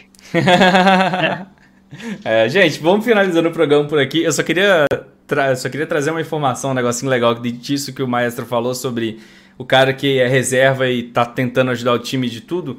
Tem uma coisa que ficou muito na minha memória, PEN de 2017, o Tai era reserva do Sertulio na época, ele era jungler, e a gente tava lá no estúdio, a gente viu os times se reunindo, né? A gente viu os times, se... era MD2 na época, eu acho, e a gente viu os times se reunindo nos intervalos dos jogos, né? A gente podia tirar foto e tal. O Tai era um cara que tava lá com caderninhos lá do lado do Sertúlio falando um monte de coisa.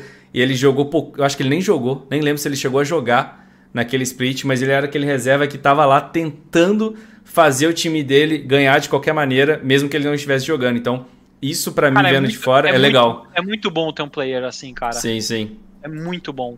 Era muito eu, legal eu cheguei a ter, é, dentro desse contexto, numa época, foi pouco tempo, acho que foi coisa de semanas, deu quase mês, porque depois eu acabei voltando para casting. Uma época que o Jockster era o jungler da minha equipe e o Joko era o reserva, e cara, o Joko dava um feedback assim incrível pra gente, sabe? O Joko nasceu coach, cara. Eu, eu, eu, eu treinei o Joko Django, mas o, o Joko nasceu coach, velho. É, é, incrível, assim. O cara nasceu pra, pra fazer isso. Sim. Mas então, vamos finalizando aqui. Pierre, muito obrigado aí, né? Maestro, muito obrigado pela sua presença aqui, cara. Tem, quer falar alguma coisinha antes da gente finalizar? Queria agradecer o convite, falar que eu tô disponível aí para futuras futuras lives se vocês quiserem. Eu gosto bastante de falar com o pessoal, gerar conteúdo para todo mundo, ajudar o cenário. Quero ajudar o cenário a crescer e agradecer o espaço e todo mundo que acompanhou a gente aqui. Obrigado. Show, muito obrigado. Lunassi, quer falar alguma coisinha aí? Agradecer e lembrar, né, Eric? Quarta-feira teremos Retrocast, que é um quadro novo aí que a gente está fazendo agora, eu e o Eric em parceria com a Barbary, que a gente pega séries antigas do League of Legends Internacional para fazer um review. E para essa quarta-feira eu escolhi uma série que muita gente não assistiu, é o maior upset da história do League of Legends coreano e foi a série que construiu o time mais dominante da história, que foi a Samsung White. Então, assim, tem camadas e camadas de história por trás. Foi uma série sensacional. Então, eu recomendo que vocês venham. Faz cinco anos que eu não assisto essa série. Eu não lembro de muita coisa. Então, assim, muitas das coisas que vai rolar em draft, em jogo em si, eu não lembro. Então, vai ser uma surpresa para mim. E, cara, foi uma Show. série muito boa. E o Eric vai gostar também, que eu acho que o Eric nem assistiu essa série. Assiste. De qual série que você tá falando? A da... gente vai fazer. Ah, eu, vou, eu vou deixar guardado, mas beleza, eu vou beleza. te falar no, no, no, no, privado e aí depois você, você vê se você já assistiu. Quer ver? Tranquilo. Mas é isso aí, galera. O programa aqui estamos ao vivo todo dia agora às 11 da manhã. Muito obrigado aí, maestro. Valeu, Lunassi. É, vou deixar o linkzinho do sorteio aí de RP junto com a Rival aí pra vocês, tanto na Twitch quanto no, nos comentários do YouTube. Tá na descrição também. Valeu aí todo mundo. Falou.